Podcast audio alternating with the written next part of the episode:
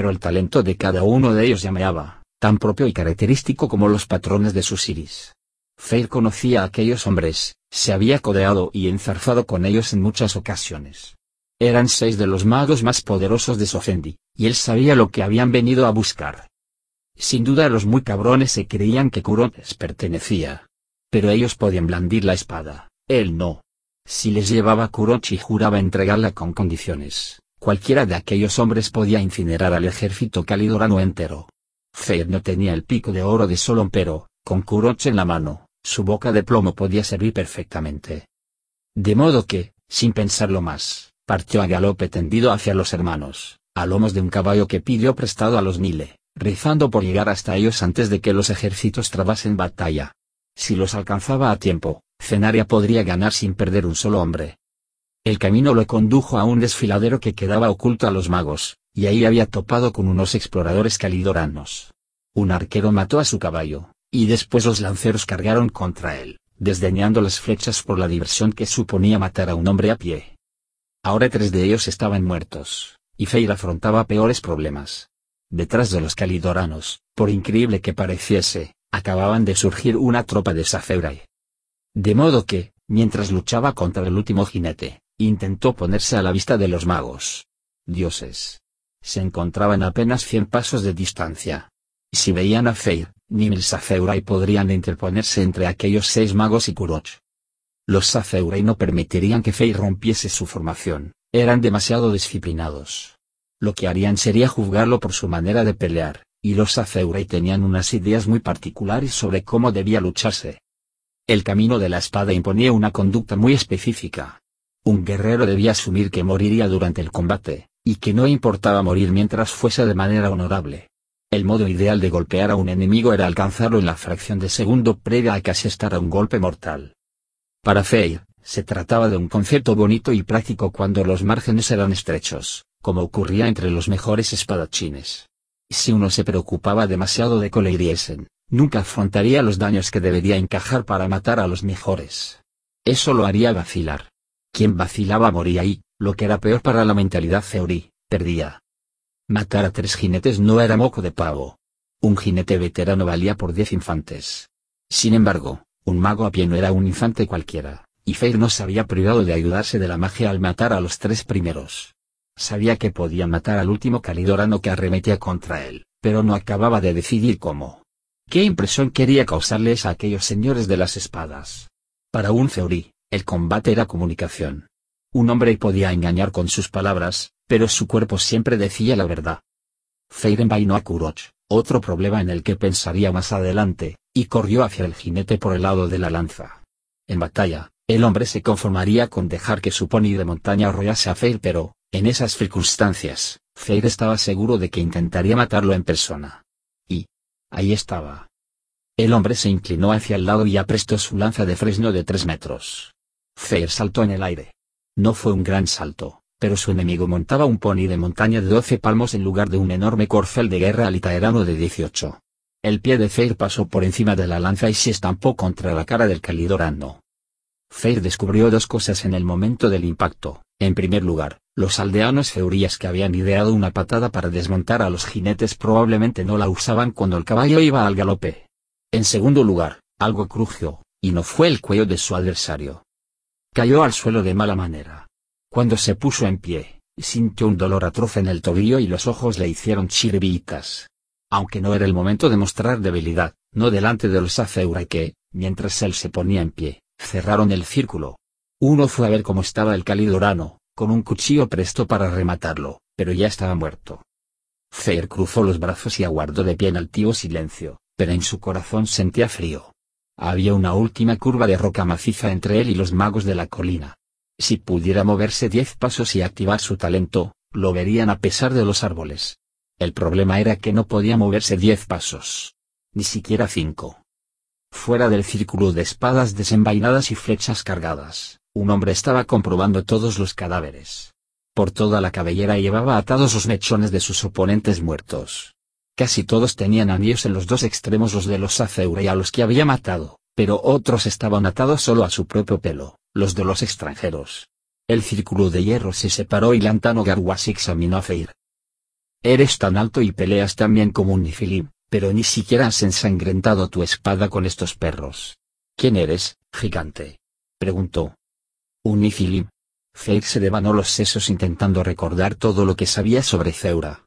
Gracias a los dioses, era bastante. La mayoría de los maestros de la espada aprendían mucho sobre Zeura, ya que no pocos de sus adiestradores eran zeuríes exiliados que habían servido en el bando equivocado durante una u otra de sus incesantes guerras. Pero, un Nifilim. El camino de la espada. Los primeros hombres fueron decreados con hierro. El alma de un hombre es su espada. No puedo el usar. Estoy cojo. Lantano Garwasi me ha visto combatir y ahora querrá demostrar que es más grande que este gigante. Eso era. Tales eran los héroes y grandes hombres de antaño. Los Nefilim eran los hijos engendrados con mujeres mortales por los hijos de los dioses. ¿O era el dios? Ja, qué putada, no recordaba si los feuríes eran politeístas. En fin, tendría que ser vago en lo religioso. No temas, dijo Feir. Vio un fugaz atisbo de consternación en aquellos rostros de hierro. ¿Quién le decía al Antano Garwasi que no temiera? Feir pensó que, ya que se estaba echando un farol, lo mismo daba que se pusiera entre la espada y la pared. Hablando de espadas. Podría haber llegado el momento de hacer entrar en escena a Kuroch. Parte de la magia latente de Kuroch consistía en que adoptaba cualquier forma que su propietario desease. Partes de ella nunca cambiaban, pero quizás se alterase lo suficiente para ayudar a Feir a adoptar su papel concebido sobre la marcha de mensajero divino. Había leído descripciones de una espada ceuriquiría de perilla, de modo que se concentró en que Kuroch asumiese la forma correcta. ¿Solo tengo que hacer eso? Desenvainó la espada poco a poco sin dejar de mirar al Antano Garwasi hasta que el hombre bajó la vista. Los Saceurai que rodeaban al gigantón abrieron atónitos los ojos, se quedaron boquiabiertos y dejaron escapar gritos ahogados. Algunos de ellos estaban entre los guerreros de élite que seguían al Antano Garwasi. Feir siguió las miradas. Kurot no solo había entendido el tipo de espada que quería emular, había conocido la espada en concreto. Feir se había imaginado que una espada con los fuegos del cielo en la hoja hacía referencia al dibujo de un acero exquisito o a un grabado de llamas. Otra traducción era con el fuego del cielo dentro de la hoja. Kuroch había adoptado ese último enfoque. Había grabados unos dragones gemelos. A Feir no le hacía falta mirar para saber que, salvo por unas nimias diferencias, eran idénticos, a ambos lados de la hoja, cerca de la empuñadura. Los dos escupían fuego hacia la punta de la espada. No se trataba de un grabado, había fuego dentro de la espada.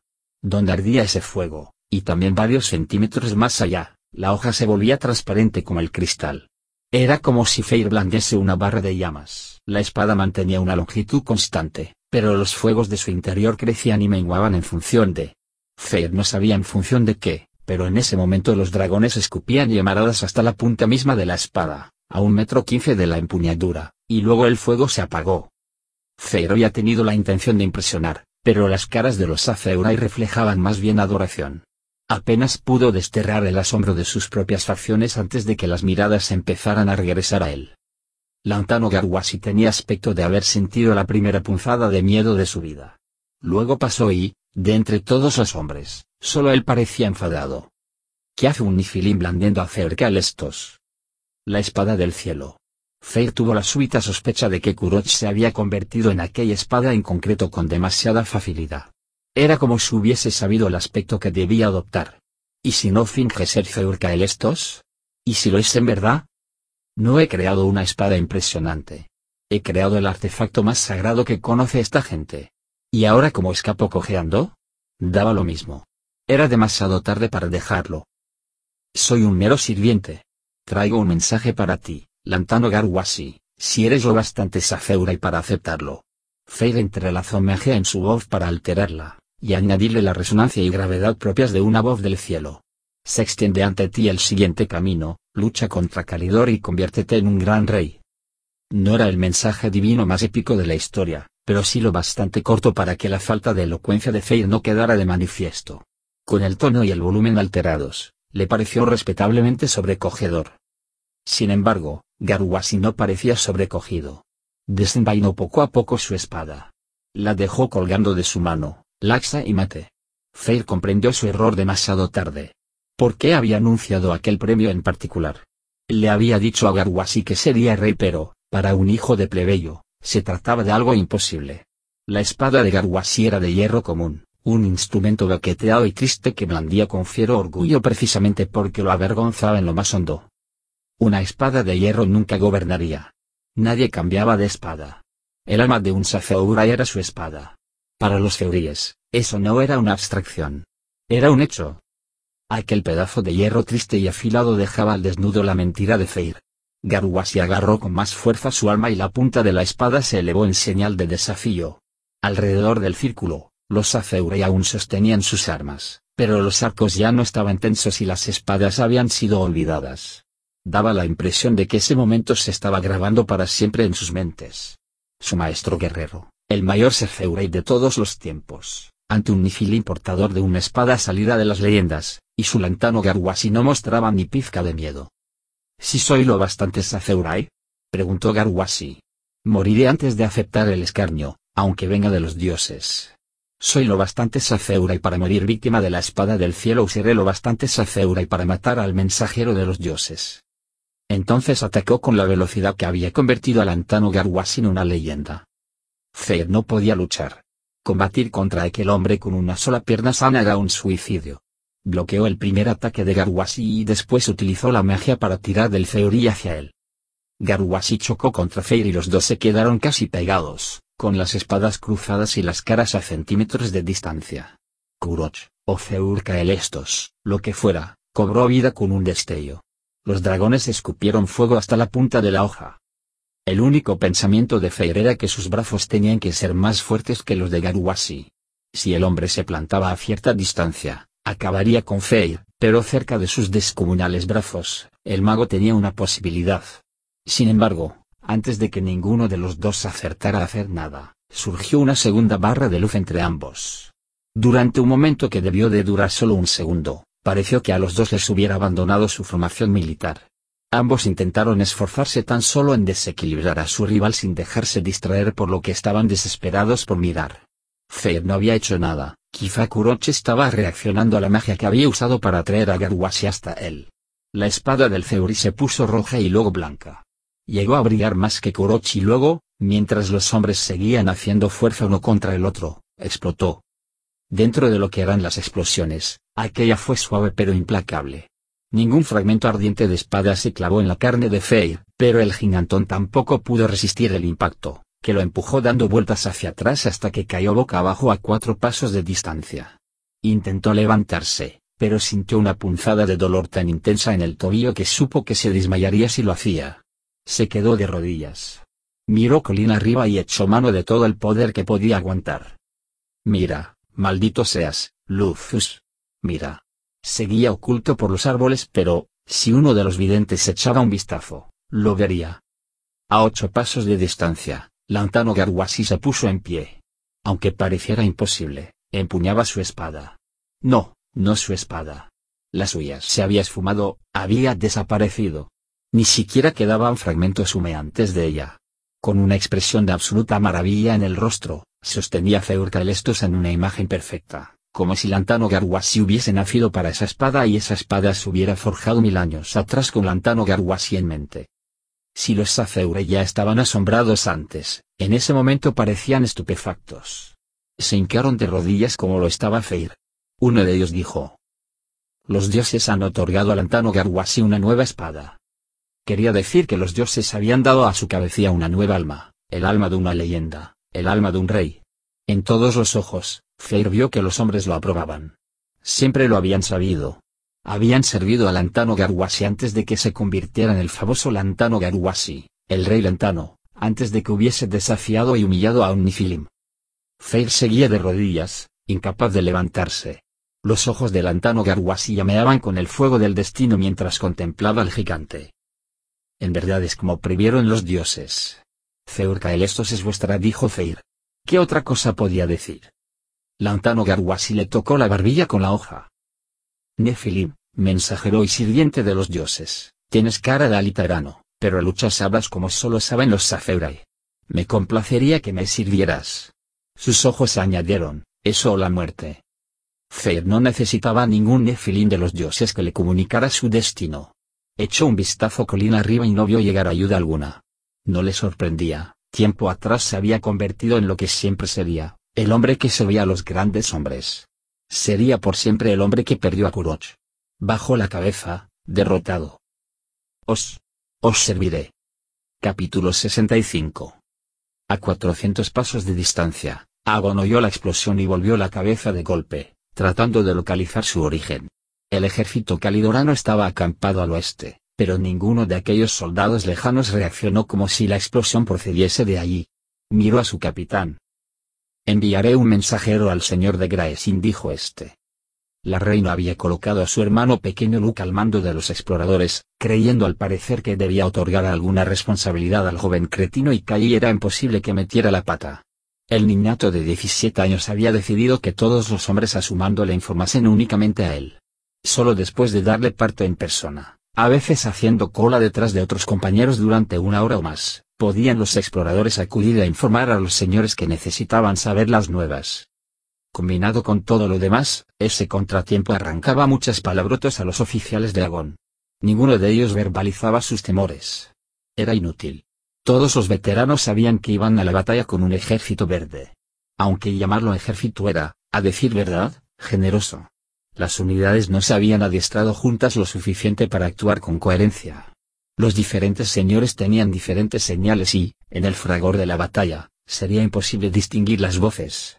Un oficial no podría hacer una señal con la mano a su inferior inmediato para transmitirle las órdenes del general, ni siquiera para reaccionar a una nueva situación.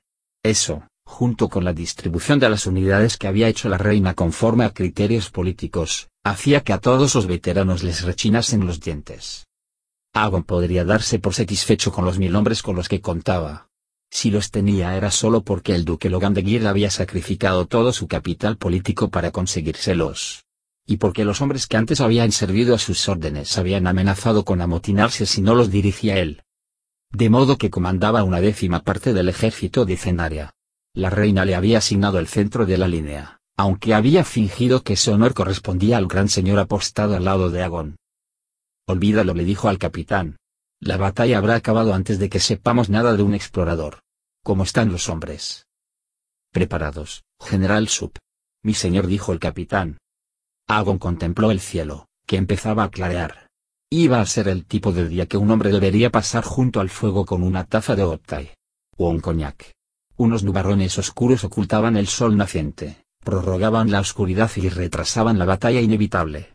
El campo llano, que en realidad era un conjunto de doce granjas, estaba pelado. La cosecha de trigo estaba recogida y las ovejas habían partido a los pastos de invierno. Unos muretes de piedra para las ovejas se entrecruzaban por todo el campo de batalla. Sería un terreno sucio, resbaladizo e incómodo para luchar. Eso era bueno y malo. Entre los muretes y el barro, la caballería pesada calidorana debería actuar con cautela y lentitud. Hacer que un caballo acorazado y su jinete con armaduras saltasen por encima de un pequeño muro en terreno embarrado era una buena manera de matarlos a los dos. Por otro lado, también frenaría a los hombres de Agón, y eso significaría conceder a los brujos calidoranos más tiempo para lanzar fuego y rayos. Acercó su caballo a sus soldados de infantería y arqueros. No tenía jinetes a excepción de su guardia personal del sacaje y los cazadores de brujos. Después de oír hablar a Logan la noche anterior, Agon sabía que si estuviera ahí en ese momento haría que esos hombres se sintieran parte de algo enorme y bueno. Logan habría dado a cada uno un corazón de héroe. A las órdenes de Logan, esos hombres no vacilarían por un segundo en entregar su vida. Quienes sobrevivieran, aunque viviesen mutilados por el resto de su existencia, se considerarían afortunados de haber compartido el campo con ese hombre. Agon no era así. Soy un hombre sencillo dijo al grupo alineado para afrontar los horrores de la magia y la muerte, y solo tengo palabras sencillas para vosotros. La mayoría habéis luchado antes conmigo, y... Dioses, ¿eso eran lágrimas? Parpadeó para ahuyentarlas. Me honra que me dejéis dirigiros otra vez. Esta no será una lucha fácil. Ya lo sabéis. Pero luchamos contra un mal al que no puede permitirse vencer. De nosotros depende detener ese mal, y hoy es nuestra única oportunidad. Hombres, si ganamos me despojarán del mando, de manera que, si hacéis lo que estoy a punto de pediros, quizá os castiguen, pero lo pido de todas formas. El duque de Gire ha sido agraciado con él. Honor de encabezar la primera carga. Los hombres murmuraron al oírlo. Sabían cuál era la esperanza de la reina. Agon levantó una mano. Si sobrevive a la primera carga, os pido que lo defendáis con vuestras vidas. Agon no se atrevió a añadir nada más. Si ganaban, la reina sin duda se enteraría de todo lo que hubiese dicho. Sus soldados estaban serenos y preparados, conscientes de su deber. Agon habría deseado ser la clase de líder que los dejara vitoreando y con los ojos encendidos, pero, con aquellos hombres, bastaría con lo dicho. Cabalgó hacia los nobles reunidos para recibir las instrucciones de última hora, por poca intención que tuviese de obedecerlas. Agon había pensado largo y tendido sobre cómo cargar contra una fuerza que contenía brujos, y creía haber encontrado una estrategia mejor que cualquier cosa que pudiera ocurrírsele a aquellos pavos reales. Pero así se acercaba por última vez a Logan. Mi señor dijo Agon. Logan sonrió. General saludó. Estaba deslumbrante con la armadura de su familia, aunque había requerido algunas alteraciones para asegurarse de que no quedaba suelta sobre su cuerpo escuálido. Agon pugnó por encontrar palabras. Señor dijo, siempre seréis mi rey. Logan puso la mano en el hombro del general y lo miró a los ojos. No dijo nada, pero su cara comunicaba más que las palabras. Entonces una mujer setía caballos adelantó de la línea. Agon no la reconoció. Llevaba armadura, una espada y una lanza. Mi señor dijo, dirigiéndose a Logan. Capitana Caldrosa Win. Hemos llegado. ¿De qué estás hablando? preguntó Logan. Caldrosa Win levantó una mano y las filas de hombres se separaron con expresiones de curiosidad mientras treinta mujeres equipadas cobayas se abrían paso a lomos de sendos caballos. No todas eran guapas, y no todas eran jóvenes, pero todas eran miembros de la Orden de la Jarretera. ¿Qué os creéis que estáis haciendo? preguntó Logan. Hemos venido a luchar. Todas querían participar, pero lo he limitado a las mujeres que tenían alguna experiencia en combate. Somos piratas, guardaespaldas de mercaderes, gladiadoras y arqueras, y somos vuestras. Vos nos habéis dado una nueva vida, mi señor. No permitiremos que esa mujer desperdicie la vuestra. ¿De dónde habéis sacado las armas? Todas las mujeres que no pueden luchar aportaron algo, dijo la capitana Win. ¿Y treinta caballos? Mamaka conjeturó Agon, con el entrecejo fruncido. Sí resonó la voz de Mamaka a sus espaldas.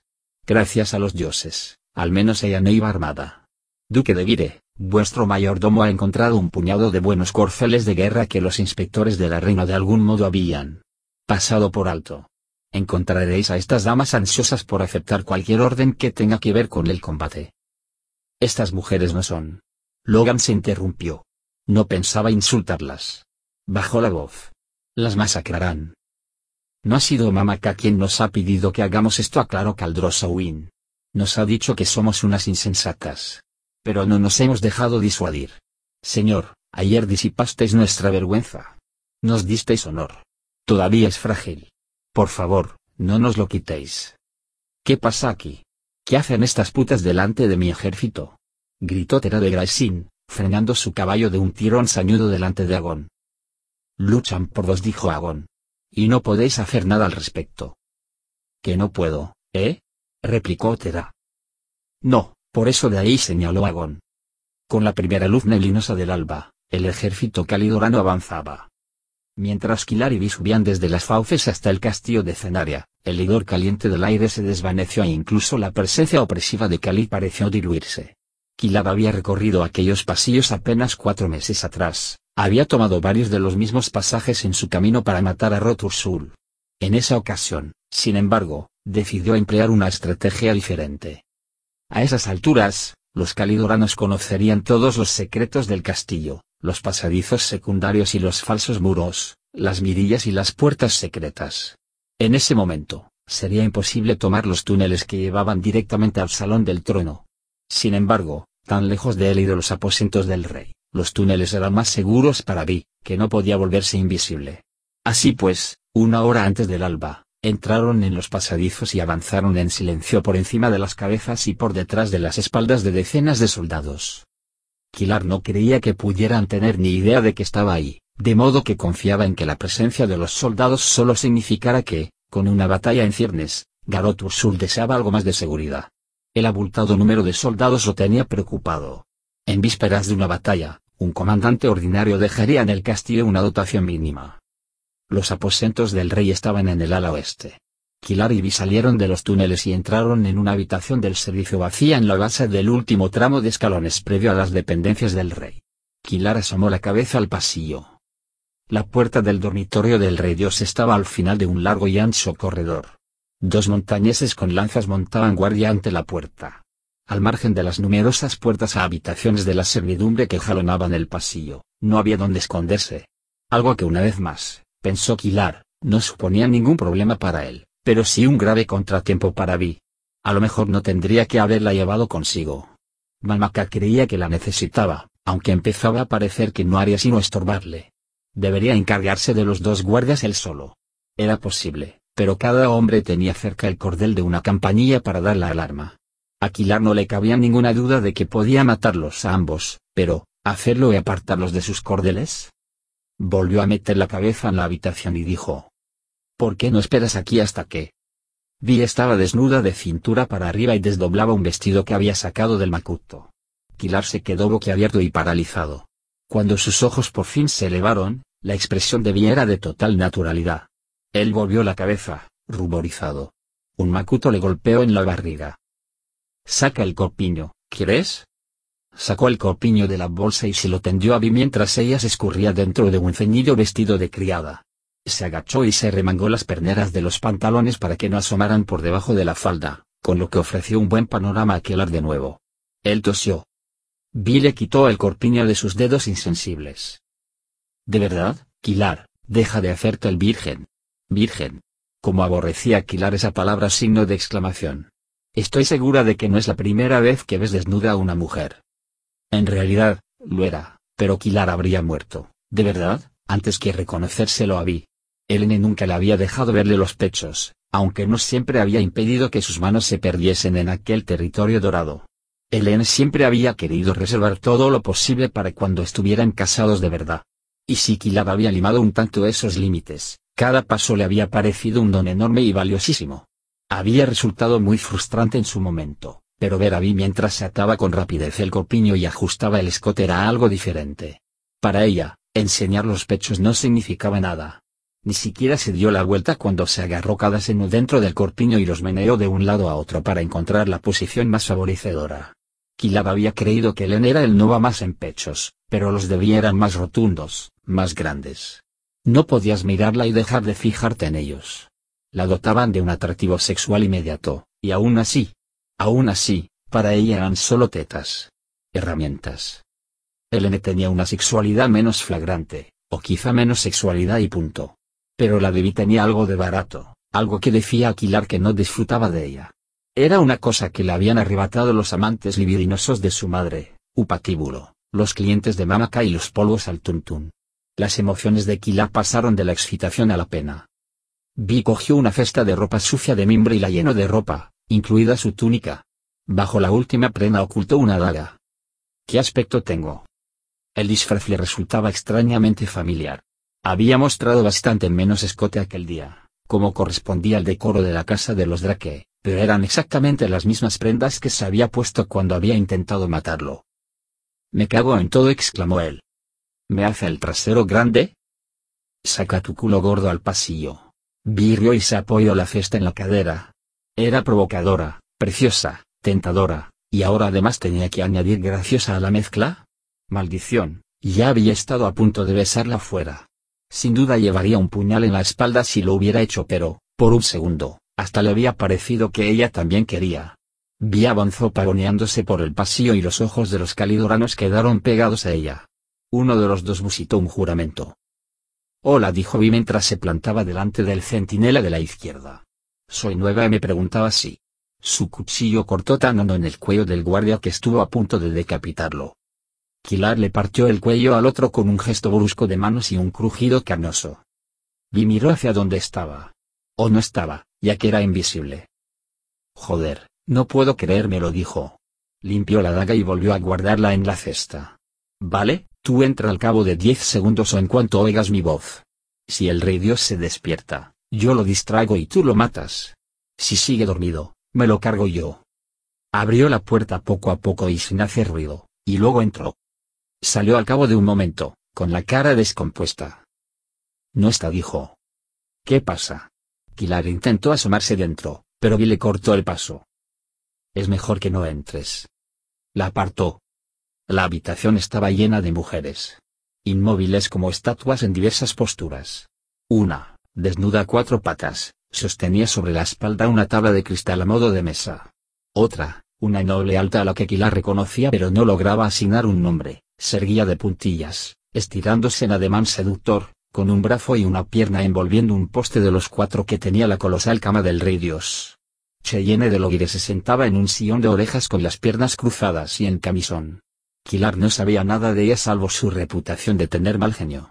Su expresión lo demostraba, al igual que su melena desgreñada y la tensión de sus músculos esbeltos. La mayoría de las mujeres estaban desnudas, y el resto llevaba poca ropa. Dos, de rodillas, sostenían una palangana. Otras dos aguantaban un espejo. Había una esposada a la pared, con un pañuelo al cuello. Aquilar se le cortó la respiración. Era Seradra que, como todas las demás, no estaba quieta como una estatua, era una estatua. Con un grito contenido, le tocó la cara, le rozó los labios que había besado una vez. Estaban blandos como la carne viviente, pero fríos, y no había vida en sus ojos abiertos y brillantes. Su carne, como la carne de todas aquellas mujeres, había sido inmovilizada mediante algún tipo de magia, para después colocarla en aquella habitación. Como obras de arte. Bajo el pañuelo, Kilar distinguió las magulladuras que rodeaban el cuello de Sera. Apartó la vista. Había dos maneras de morir ahorcado. Si uno caía lo bastante, se partía el cuello y fallecía enseguida, si no, se estrangulaba poco a poco. Sera había sufrido la variante difícil.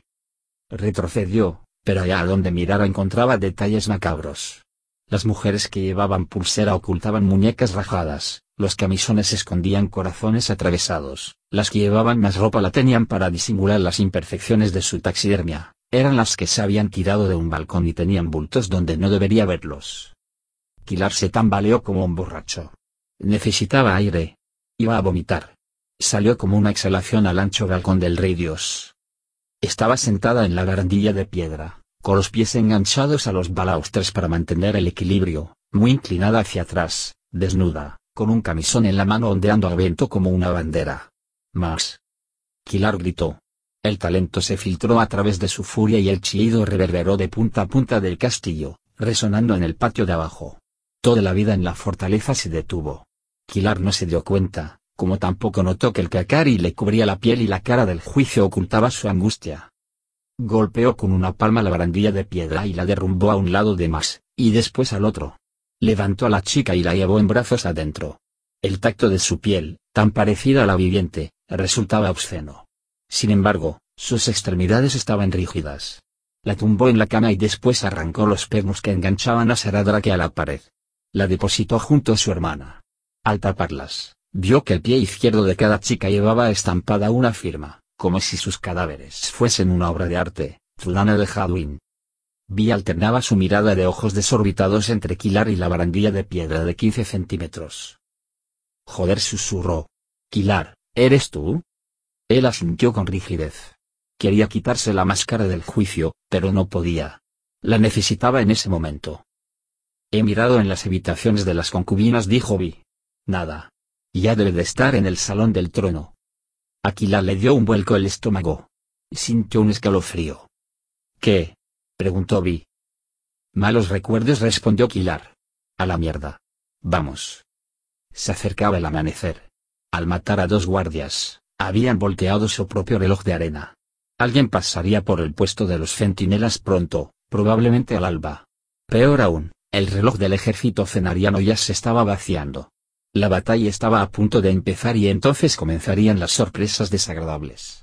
Si quería que Logan tuviera una oportunidad de ser rey, Kilar necesitaba entregarle una victoria en bandeja. Matar a Garot Ursul desmoralizaría a los calidoranos. Recorrieron los pasillos con descaro, vi con su uniforme de sirvienta y Kilar invisible pero corriendo de umbral en umbral como si no lo fuera, por si algún meister deambulaba por los pasillos. Cuando llegaron al último corredor, se cruzaron con seis de los montañeses más grandes que Kilab había visto nunca. Y se escabulló detrás de unas estatuas al ver que iban acompañados por dos burmeisters. Lo más curioso de todo era que la protección parecía destinada a una mujer, en apariencia una de las concubinas o esposas del rey Dios, envuelta de arriba abajo en túnicas y velos para que no se le viera ni un centímetro de piel. Cuando Quilar desenfundó sus cuchillos para matarlos, Vi le puso una mano en el brazo. Volvió hacia ella el ojo del juicio y la hizo encogerse, pero tenía razón. Una pelea allí era una distracción que podía poner en peligro la auténtica misión, y nada en el mundo iba a impedirle matar a Garot Ursul. Y se le revolvió el estómago. Ni siquiera se tranquilizó cuando el grupo dobló una esquina y desapareció. Aquel era el mismo pasillo por el que había pasado con Elena y Uli, cuando se dirigía hacia su primera muerte. Se calmó. Garot Ursul era mucho más poderoso que su hijo Rot, pero Kilar también había crecido en poder. Tenía más confianza. Aquel primer golpe lo dio un chico tratando de demostrar que era un hombre, mientras que ahora era un hombre tomando una decisión, consciente de lo que podría costar. Sonrió con temeridad. ¿Qué me dices, Vi, listas para matar a un dios?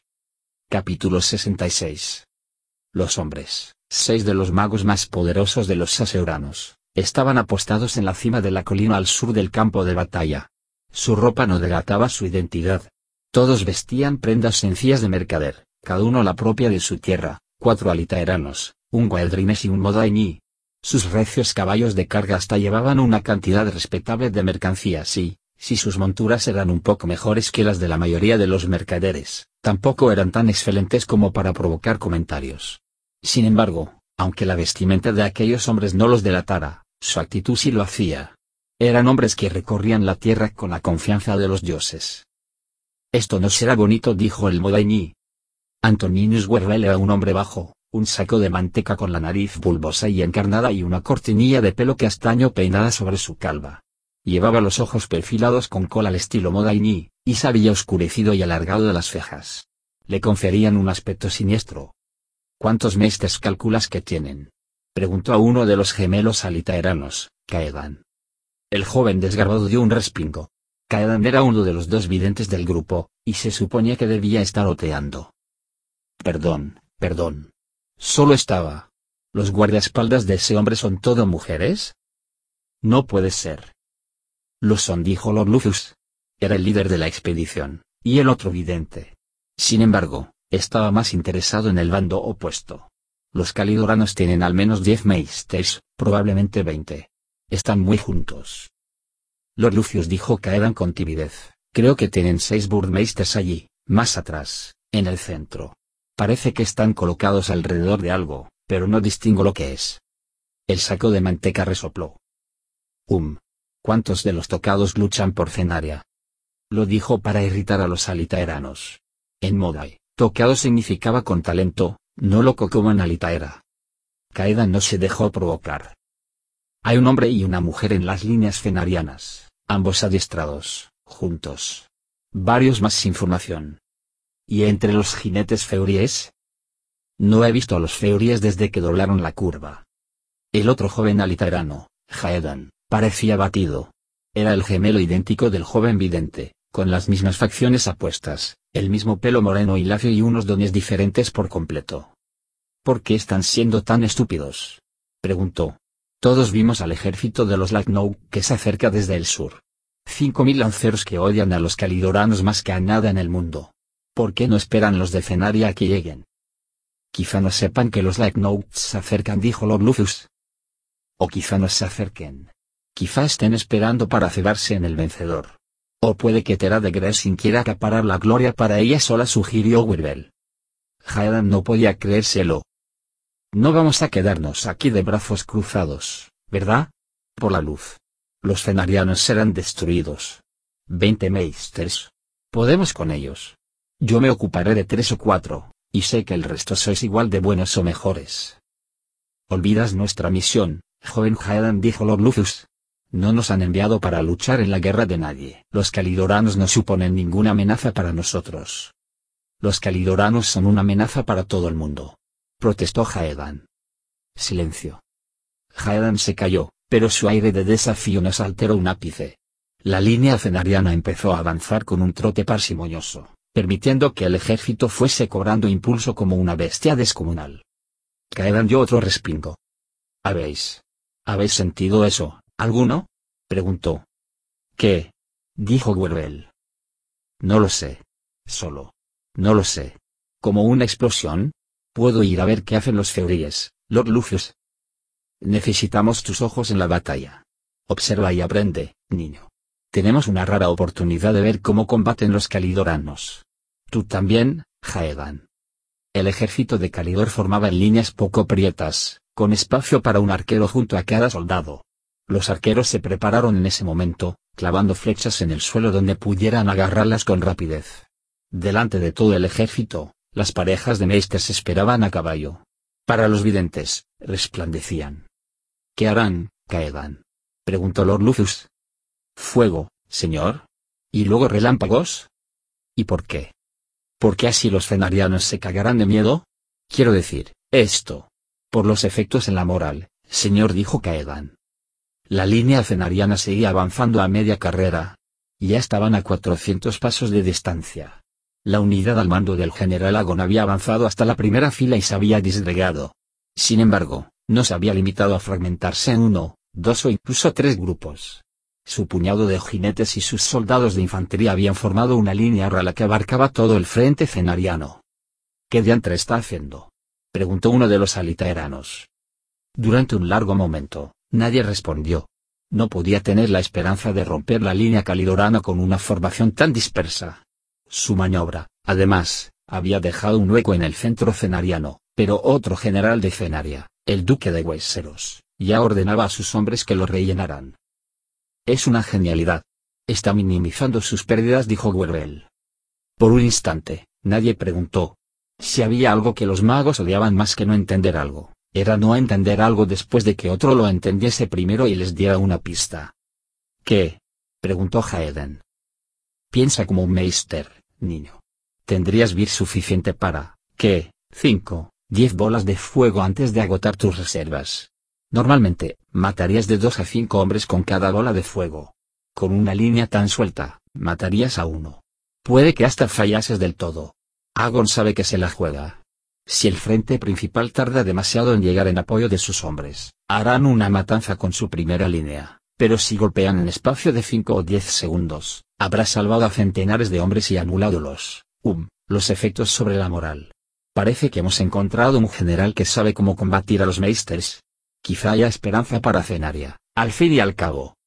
A 200 pasos, la línea ganó velocidad. Los arqueros de las filas calidoranas soltaron su primera descarga, y una bandada de dos mil flechas con plumas negras emprendió el vuelo. Durante un largo instante, oscurecieron un cielo ya encapotado y proyectaron la sombra de la muerte sobre el amanecer. Cuando descendieron en picado hacia la tierra, hundieron sus picos espinosos en la tierra, las armaduras y la carne de hombres y caballos. Una vez más, la dispersión de sus filas salvó a centenares de soldados, pero de punta a punta del frente cenariano hubo hombres que se desplomaron sobre los rastrojos, pasando instantáneamente de la carrera al descanso de la muerte. Otros cayeron, heridos con flechas en las piernas o los brazos, y fueron pisoteados por sus amigos y compatriotas un momento más tarde. Los caballos perdían a sus jinetes y seguían cargando simplemente porque los animales a su derecha e izquierda lo hacían. Los jinetes perdían sus monturas y caían hacia el suelo a gran velocidad, a veces salían despedidos de la silla, se levantaban y corrían con sus camaradas de a pie, a veces quedaban atrapados bajo el cuerpo de su montura. El ejército calidorano actuaba como solo podía hacerlo un ejército de veteranos. Los arqueros dispararon todas las flechas que pudieron en unos segundos y después, cuando se levantó una bandera, cada uno recogió sus flechas restantes y retrocedió, en las filas había unas líneas perfectas para permitir que cada arquero se retirase tras los lanceros y espadachines que los protegerían del cuerpo a cuerpo. Mientras retrocedían, y sin que se diese ni una orden, los hombres de otras filas llenaron los huecos que habían dejado en la primera. La maniobra no tenía nada especial, salvo la velocidad con que el ejército la ejecutó mientras millares de enemigos corrían hacia ellos. Los mestres pasaron a la acción. Desbaratado su plan original, algunos lanzaron bolas flamígeras a los caballos que cargaban, mientras que otros, confiando en el efecto que causaría correr hacia una pared de llamas, barrieron los campos cubiertos de rastrojos con chorros de fuego. Lo que en circunstancias ordinarias habría roto y desorientado a una línea entera en los segundos cruciales previos al impacto ni siquiera hizo aminorar el paso a los cenarianos. Los seis magos oyeron alto y claro el choque de las líneas, aún estando tan lejos. Jinetes y caballos se ensartaron en lanzas y el impulso que llevaban los introdujo entre las líneas calidoranas. Otros se estrellaron de lleno contra los escudos enemigos y acabaron tendidos en el suelo. Esa primera línea cenariana debía de estar compuesta por veteranos. En la mayoría de los ejércitos, con independencia de lo que dijeran sus superiores, muchos hombres frenaban antes del último impacto. La idea de empotrarse a toda velocidad contra una línea erizada de espadas y lanzas paralizaba en un nivel visceral a casi todos los soldados. La vanguardia cenariana no tuvo tales dudas. Arremetió contra la línea de Calidor con todo su ímpetu. Fue una estampa impresionante y terrorífica. Sin embargo, casi se vieron engullidos antes de que el grueso de la línea cenariana llegara en su socorro. El impacto del choque se dejó notar en todo el frente calidorano, que retrocedió tres metros largos. A lomos de sus caballos, los mestre lanzaban fuego y rayos, pero en la retaguardia del frente cenariano unos arqueros montados les daban caza, cabalgando adelante y atrás, parando, disparando flechas con sus arcos cortos y arrancando de nuevo. Los disparos parecían imposibles, un arco corto que mataba desde 200 o 300 pasos. Caedan volvió a fijarse en los arqueros, pero estaba seguro de que no tenían talento. Para el mago, ver derribados de sus sillas a los maestros era como ver apagarse velas una por una. El frente se desplazó adelante y atrás y acabó desintegrándose en mil núcleos de combate sueltos. Los caballos daban vueltas, piafaban, coceaban y mordían. Los maestros taladraban agujeros en algunos hombres, prendían fuego a otros la emprendían a golpes de maza, espada o magia pura con quienes les rodeaban y a veces caían muertos, atravesados por flechas. En cinco minutos, 17 de los 20 maestres estaban acribillados a flechazos y la línea caliorana se tensaba por el centro. El gigante cenariano que había encabezado la primera carga parecía un faro de esperanza, allá donde iba, los soldados luchaban por llegar también. En ese momento estaba empujando para atravesar toda la línea calidorana. Caedan musitó un juramento. ¿De dónde han salido esos? preguntó. Los magos siguieron su mirada. A cada lado del campo de batalla estaba formando fila tras fila de montañeses calidoranos. Las cuevas respondió Werbel. ¿Qué están haciendo? Los montañeses se desplegaron y desfilaron al paso ligero hacia los flancos de la batalla y su propia retaguardia. Había al menos 500, pero no se lanzaron a la carga. No parecía inquietarles en absoluto estar perdiendo la ventaja de la sorpresa. Fueron estirando su línea cada vez más, como si quisieran envolver la parte trasera de la batalla por completo. Señor dijo Caedan, pensaba que solo se intentaba rodear a un enemigo si se contaba con la ventaja numérica. Lord Lucius parecía inquieto. Estaba mirando hacia el fondo del campo calidorano, donde estaban reunidos los Burmeisters. ¿Qué es eso que hay encadenado entre los Burmeisters? No será un. Dijo un mago. No puede ser. Son pura leyenda y superstición. Que el dios tenga piedad, dijo Werbel. Lo es. Capítulo 67. No dijo Vi. No puedo. Quilar volvió hacia ella la cara del juicio. No. No sabes cómo es él. Nunca lo has mirado a los ojos. Cuando te reflejas en sus ojos, te ves frente a frente con tus propias miserias. Por favor, Quilar. Kilab apretó los dientes. Desvió la mirada. Pareció costarle un esfuerzo consciente, pero poco a poco aquella máscara terrorífica se derritió hasta dejar a la vista su propia cara, aunque sus ojos seguían siendo gélidos. ¿Sabes? Mi maestro se equivocaba contigo. Él estuvo presente cuando un patíbulo te presentó al sacaje. Me contó cómo machacaste a aquellos otros ejecutores. Me dijo que, si no iba con cuidado, serías la mejor ejecutora de nuestra generación. Te llamó prodigio. Dijo que no habría cinco hombres en el reino capaces de vencerte. Pero no les hace falta. Te has vencido tú sola. Dulfo se equivocó. No estás ni en la misma categoría que yo. Vete a la mierda. No sabes. Vi, esto es lo que importa. Si no estás conmigo ahora, lo demás son gilipolleces. Con aquellos ojos penetrantes clavados en ella, Vi sintió que cambiaba. Se enfadó consigo misma, y con él y luego consigo misma otra vez. No podía decepcionar a Kilar. Nunca había dejado que nada fuese más importante que ella misma. Y ahora, llevada por la estupidez ciega de un encaprichamiento, le parecía más importante contar con el respeto de aquel hombre que sobrevivir. Lo más irritante era que ni siquiera se trataba de una competición. Y aún así su debilidad por Kilar la estaba impulsando a encontrar fuerzas para enfrentarse al que realmente debería temer, Nisos. Todo aquello era demasiado confuso. Vale. Prácticamente escupió. Ponte de espaldas. ¿Tienes un puñal? preguntó Kilar mientras se volvía. Cállate y no te hagas el graciosillo, hijo puta. Brillante, di. ¿Te das cuenta de que te gusta, o saco le insultas para ayudarte a encontrar tus redaños? Se quitó el vestido y se puso la túnica de ejecutora. Estaba siendo una auténtica cría. Ah, ah, ah. Acababa de experimentar ocho emociones en el espacio de tres segundos. Vale dijo. Puedes girarte. Siento lo de. Antes. Esperaba. ¿Qué había esperado? ¿Impresionarlo? ¿Seducirlo? Ver el calor del deseo en aquellos ojos fríos signo de interrogación. Sobresaltarte. Lo ha, um, lo has conseguido. Lo sé. No pude evitar sonreír. No te pareces a ningún otro hombre que haya conocido, Kilar. Tienes esa. esa inocencia en tu persona. Él arrugó la frente. Cuando has pasado por lo que yo prosiguió vi, resulta algo muy mono. O sea, no sabía que los tíos podían ser como tú. Porque estaba yéndose de la boca de repente. Apenas me conoces, dijo Kilar. Yo. Mierda, no es que haya una lista de datos que demuestran que eres diferente, Kilar. Es algo que se nota y punto.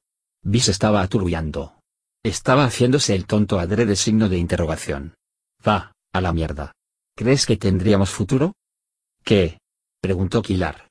El tono de voz debería haberle hecho cerrar la boca. Ya sabes. Tú y yo. Juntos. La incredulidad se apoderó de las facciones de Kilar, y su expresión confirmó hasta los últimos temores que Vi había abrigado.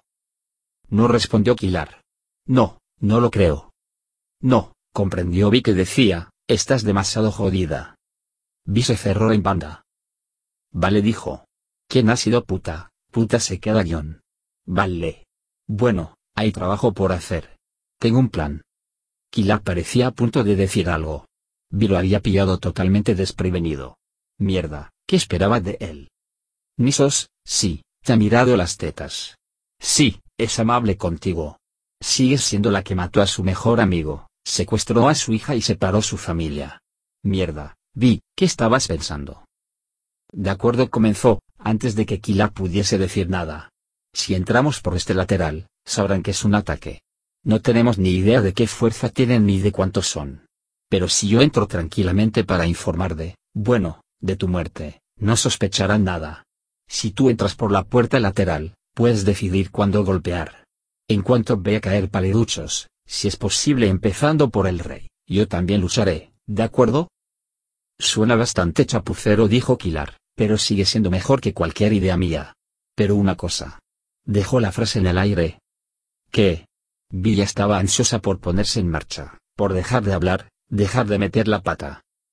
Si me mata, di. Saca mi cuerpo de ahí. No puedes dejar que se lo queden. ¿Qué más te da? Tú hazlo. ¿Por qué? Ahora estaba desahogando en él su frustración. Muy bonito. Porque vuelvo. No me quedo muerto. Estás loco. Kilar le enseñó una bola negra y resplandeciente que sostenía. Se derritió y le envolvió la mano como un guante. Su mano desapareció. Al cabo de un momento, volví a ser una bola. Si Ursul consigue esto, se queda con mis poderes. Todos ellos. Vi torció el gesto. Si salimos de esta, tendrás que responder a un montón de preguntas. Es justo. Kilar hizo una pausa. Vi. Ha estado bien trabajar contigo. Sin esperar a su respuesta, apretó la bola y desapareció. Vi invocó el pasillo y empezó a caminar. Irónicamente, no se cruzó con ninguna patrulla hasta que llegó ante los cuatro soldados que custodiaban la puerta principal del Salón del Trono. Los hombres la examinaron con aire de incredulidad. Parecieron olvidar sus armas mientras sus ojos se entretenían exactamente donde estaba previsto. Decidle al rey Dios que Visovari ha venido a recibir su recompensa. El rey Dios no quiere que lo molesten salvo en caso de... Esto lo es si se obi primero inclinándose hacia adelante hasta que los ojos del centinela quedaron abrochados a su escote y después empujándole hacia arriba la barbilla con el cuchillo que había materializado en su mano. El guardia tragó saliva. Sí, señora. El centinela abrió las grandes puertas dobles.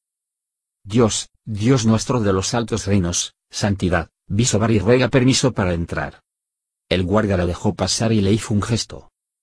Buena suerte susurró, con una sonrisa de disculpa. ¡Qué cabrón! ¿Cómo se atreve a ser humano? De pie en el último pasillo, Kilar hizo subir el cacari a sus ojos. No vio ninguna alarma mágica. Invisible, avanzó hasta la puerta. Las bisagras estaban bien engrasadas. Entra, entra, Viridiana oyó decir al rey Dios. Ha pasado demasiado tiempo. Me temía que iba a tener que disfrutar de la muerte de diez mil rebeldes yo solo. Kilar entreabrió la puerta al oír hablar al rey Dios y, mientras éste se regalaba con la estampa ciertamente espectacular de vía ataviada con su versión de la ropa de ejecutor, aprovechó para colarse en el salón del trono. Y se escondió tras uno de los enormes pilares que sostenían el techo. La entrada de servicio que había usado se abría cerca de la base de los catorce escalones que llevaban al estrado que ocupaba Usul, sentado en su trono de vidrio negro. En el centro de la inmensa estancia había una llanura rodeada de montañas. Unas figuras minúsculas se movían de forma concertada a ambos lados de la planicie. Kilar cayó en la cuenta de que eran ejércitos en miniatura, formando la luz del amanecer. No era un cuadro o un bordado de una batalla, era una batalla. Quince mil figuras diminutas paseaban por la llanura. Hasta distinguía los pendones de las casas nobiliarias. Las líneas de escenaria estaban formando, siguiendo a Logan. ¿Logan encabezaba la carga? ¡Qué locura! ¿Cómo podía permitir Agon que el rey dirigiese una carga? Las grandes puertas se cerraron detrás de Vi cuando el rey Dios le indicó que entrase. Kilar solo lo había visto por un instante cuando Jonu Severin había intentado asesinarlo. Se lo esperaba viejo y decrépito, hinchado o todo pellejo después de una vida consagrada a la maldad, pero Garot Ursul estaba en una forma excelente. Tendría unos 50 años, parecía al menos 10 más joven y, aunque poseía el cuerpo macizo y la piel fría de un montañés calidorano, tenía brazos de guerrero, la cara delgada con una barba negra afeitada y la cabeza rapada y resplandeciente. Parecía el tipo de hombre que no solo te estrecharía la mano sino que, al hacerlo, revelaría tener callos y un apretón firme. No te preocupes por la batalla dijo el rey Dios. Puedes atravesarla, no alterará la magia, pero date prisa. Los rebeldes están a punto de cargar. Es mi parte favorita. A través del Kakari, sin embargo, Garot Ursul era una miasma. Unas caras retorcidas que gritaban flotaban a sus espaldas como una nube. Lo rodeaba una hora tan intensa de asesinato que emborronaba sus facciones. Enroscadas a sus extremidades había traiciones, violaciones y torturas gratuitas. Entrelazado con todo, como un mover de ponzoñoso, estaba Elvir. De algún modo se alimentaba de toda aquella oscuridad y a la vez la intensificaba, y era tan poderoso que parecía llenar la sala. Apostado tras el pilar, Kilar reparó en un grupito de hombres minúsculos que luchaban a un metro de él. A un lado del campo de batalla, un hombre grande estaba a punto de ser arrollado por cuatro jinetes lanceros de Calidor. Solo que no lo arrollaron. En cuestión de segundos, el tipo mató a tres. Le recordaba a alguien. Fair Kousat. Kilar sabía que debería estar ideando un modo de moverse sin que lo vieran pero estaba absorto en el drama que se desarrollaba en silencio a pocos centímetros de distancia. El cabecilla de los Feurías adelantó. Feir desenvainó una espada que parecía una barra de fuego. Los Feurías quedaron anonadados. Feir y el líder lucharon durante medio segundo, la primera vez que sus aceros se cruzaron, se produjo un destello de luz. El Feurí acabó con la espada llameante en la mano. ¿Qué ha sido eso? preguntó el rey Dios. ¿Qué? dijo Vi. Quita de en medio, niña. Mientras Fair se arrodillaba ante el Zeurí, ¿arrodillarse? Fair. La imagen de la batalla de repente giró sobre su eje hasta situar las líneas calidoranas al pie de los escalones y las fenarianas cerca de las grandes puertas. Um. Unos saqueadores, nada más musitó Garot. Kilar llevó parte del cacari a la punta de sus dedos, lo afiló hasta darle forma de garras y lo probó contra el pilar. Hundió los dedos en él como si fuera de mantequilla. Aflojó la magia y volvió a intentarlo hasta que pudo clavar los dedos y agarrarse. Esto será divertido. Meneó la cabeza. Se diría que el Kakari no tenía limitaciones, algo que no hacía sino volverlo más consciente de las suyas. Mandó parte del Kakari a sus pies y escaló por el pilar. Cada paso emitía un levísimo siseo y un poco de humo, pero era tan fácil como subir por una escalerilla. Llegó al techo, de 15 metros de altura, en cuestión de segundos. Descubrir cómo ajustar las garras para que funcionasen en el techo le llevó unos segundos más, pero luego pudo avanzar pegado a la alta bóveda del salón del trono como una araña. El corazón le latía a toda velocidad. reptó por el techo hasta situarse directamente encima del trono, con el cuerpo oculto por uno de los arcos y solo la cabeza invisible expuesta. El rey Dios comentaba la jugada para Vi. No estaba diciendo, no sé por qué los fenarianos usan esa formación. A mí me parece demasiado abierta. Kilar observó, del revés, cómo chocaban las filas fenarianas contra la línea de Calidor. El primer contingente que trabó combates se había desplegado mucho, se preguntó cuánta gente habrían perdido por culpa de los arqueros pero, al cabo de unos segundos, la siguiente línea se unió a ellos con una embestida. El rey Dios soltó una palabrota. Malditos sean. Una maniobra brillante. Brillante. ¿Qué ha pasado? preguntó Vi. ¿Sabes por qué he hecho todo esto, Vi? Con el corazón desbocado, Kilar apartó las manos y se dejó caer poco a poco, con la cabeza hacia abajo. Colgado del techo por los pies como un murciélago, desenfundó las dagas. Garot Ursul se colocó directamente debajo de él. Entonces el miedo desapareció y dejó solo una tranquila certidumbre. Kilar se soltó. Una de las caras oscuras que se retorcían en la miasma que rodeaba al rey Dios chilló. Unas espinas verdinegras de Vir salieron disparadas en todas direcciones desde el monarca calidorano. Kilar chocó contra una y todas explotaron. La sacudida desvió a Kilar, que salió despedido de lado marró el aterrizaje y cayó dando tumbos por la escalera. Cruzó rodeando el rellano y el segundo tramo de escalones. Cuando se detuvo, al pie de la escalera, le daba vueltas la cabeza. Intentó levantarse y cayó en el acto. Lo he hecho porque un dios se merece algo de diversión. ¿No estás de acuerdo, Kilar? Garot exhibió una sonrisa depredadora. No estaba sorprendido. Entonces, vi, has hecho lo que prometiste. Mataste a Harley y me has traído a Kilar. Kilab había confiado en ella. ¿Cómo podía haber sido tan necio? Era la segunda vez que caía en una trampa en aquella misma sala. Inexplicablemente, se sentía tranquilo. Se sentía letal. No había llegado tan lejos para fracasar. Aquella muerte era su destino. No te he traicionado, Kilar dijo Vi con un hilo de voz, desesperada. Ya, Garot te lanzó un conjuro que te obligó a hacerlo. Te di una oportunidad, Vi. Podrías haber sido diferente. Ella no te ha traicionado, dijo el rey Dios. Te has traicionado tú mismo. Sacó dos diamantes, cada uno del tamaño de su pulgar. Eran los que habían mantenido de una pieza al monstruo de abajo. ¿Quién tendría la capacidad física para arrancarlos sino un ejecutor, y quién podría sobrevivir a la magia sino el portador del cacari negro?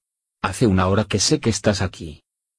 Entonces, ¿por qué vas a recompensarla? preguntó Kilar. ¿Qué pasa? ¿Quieres que la mate también a ella? Kilar frunció el entrecejo. Lo quería hasta que lo has dicho. El rey Dios se rió. ¿Eres huérfano, no, Kilar? No respondió él. Se puso en pie. La cabeza se le estaba despejando poco a poco, y habría jurado que sentía como el cuerpo sanaba de sus magulladuras. Ja, ya, los Drake. Magdalene me lo contó todo.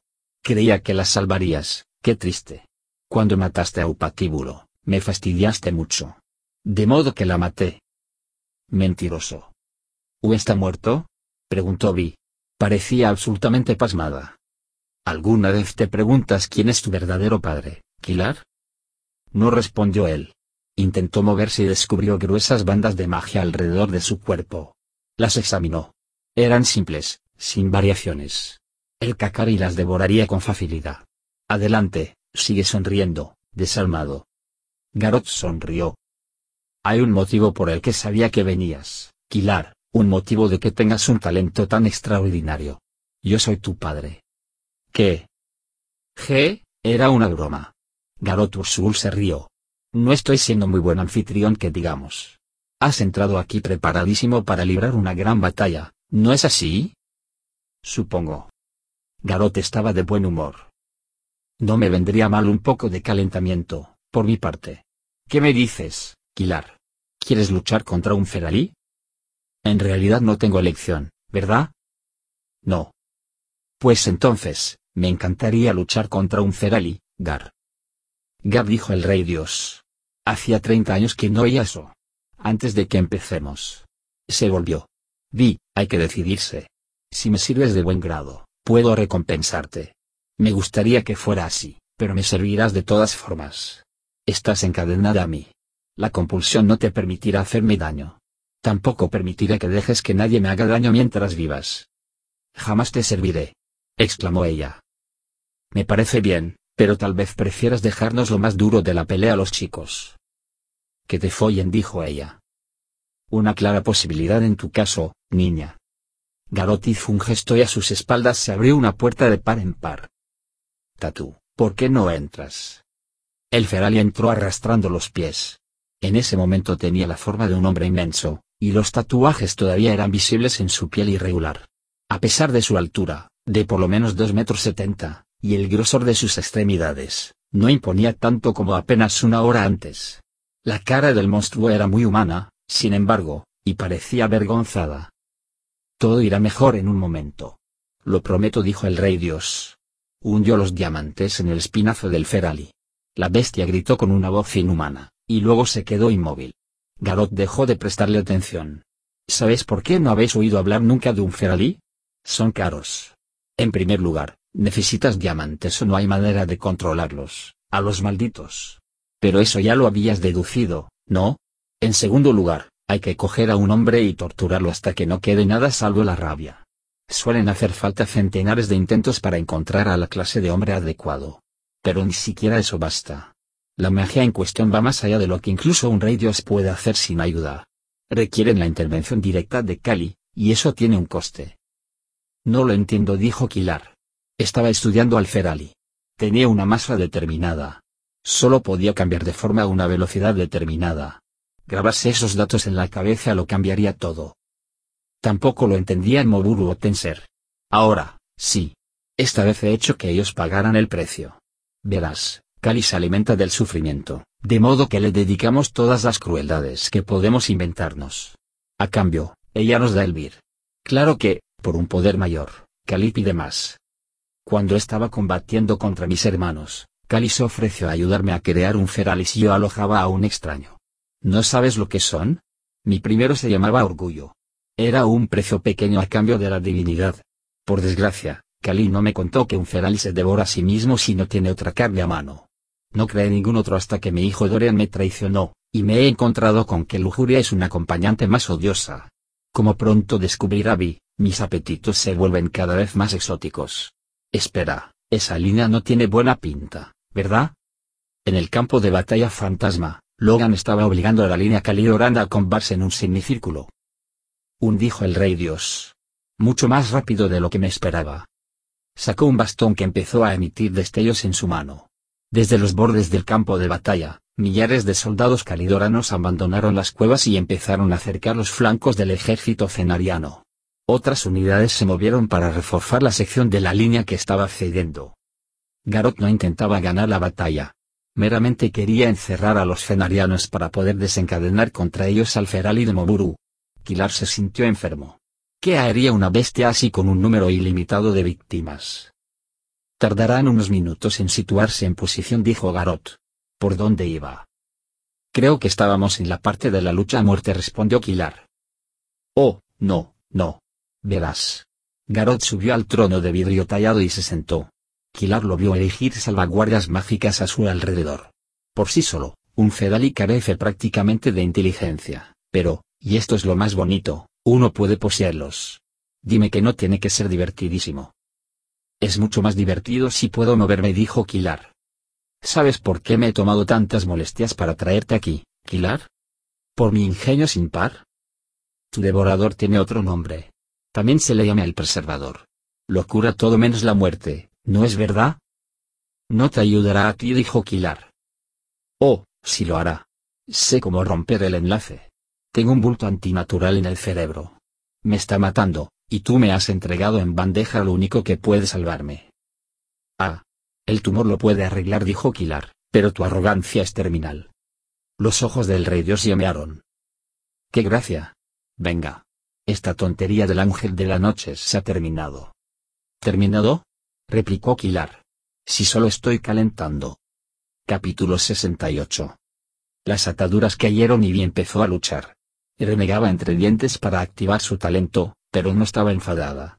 Siempre se había tenido por una zorra fría y sin corazón. Había hecho suya esa identidad, que la había fortalecido contra el vacío nocturno, la bancarrota del alma que la afligía desde que tenía uso de razón. Con la declaración de que jamás serviría al rey Dios, melodramática o no, sentía que había hecho el primer depósito de su vida en ese banco. Ahora luchaba por algo. No, por alguien, y era el primer acto altruista de su vida. El feral se encorvó y sus huesos se movieron veloces bajo la piel. En el tiempo que vi tardó en acorazarse, la criatura se había convertido en algo parecido a un centauro, torso y brazos de hombre, y cuerpo de puma en vez de caballo. Era más corto, más móvil sobre sus cuatro patas.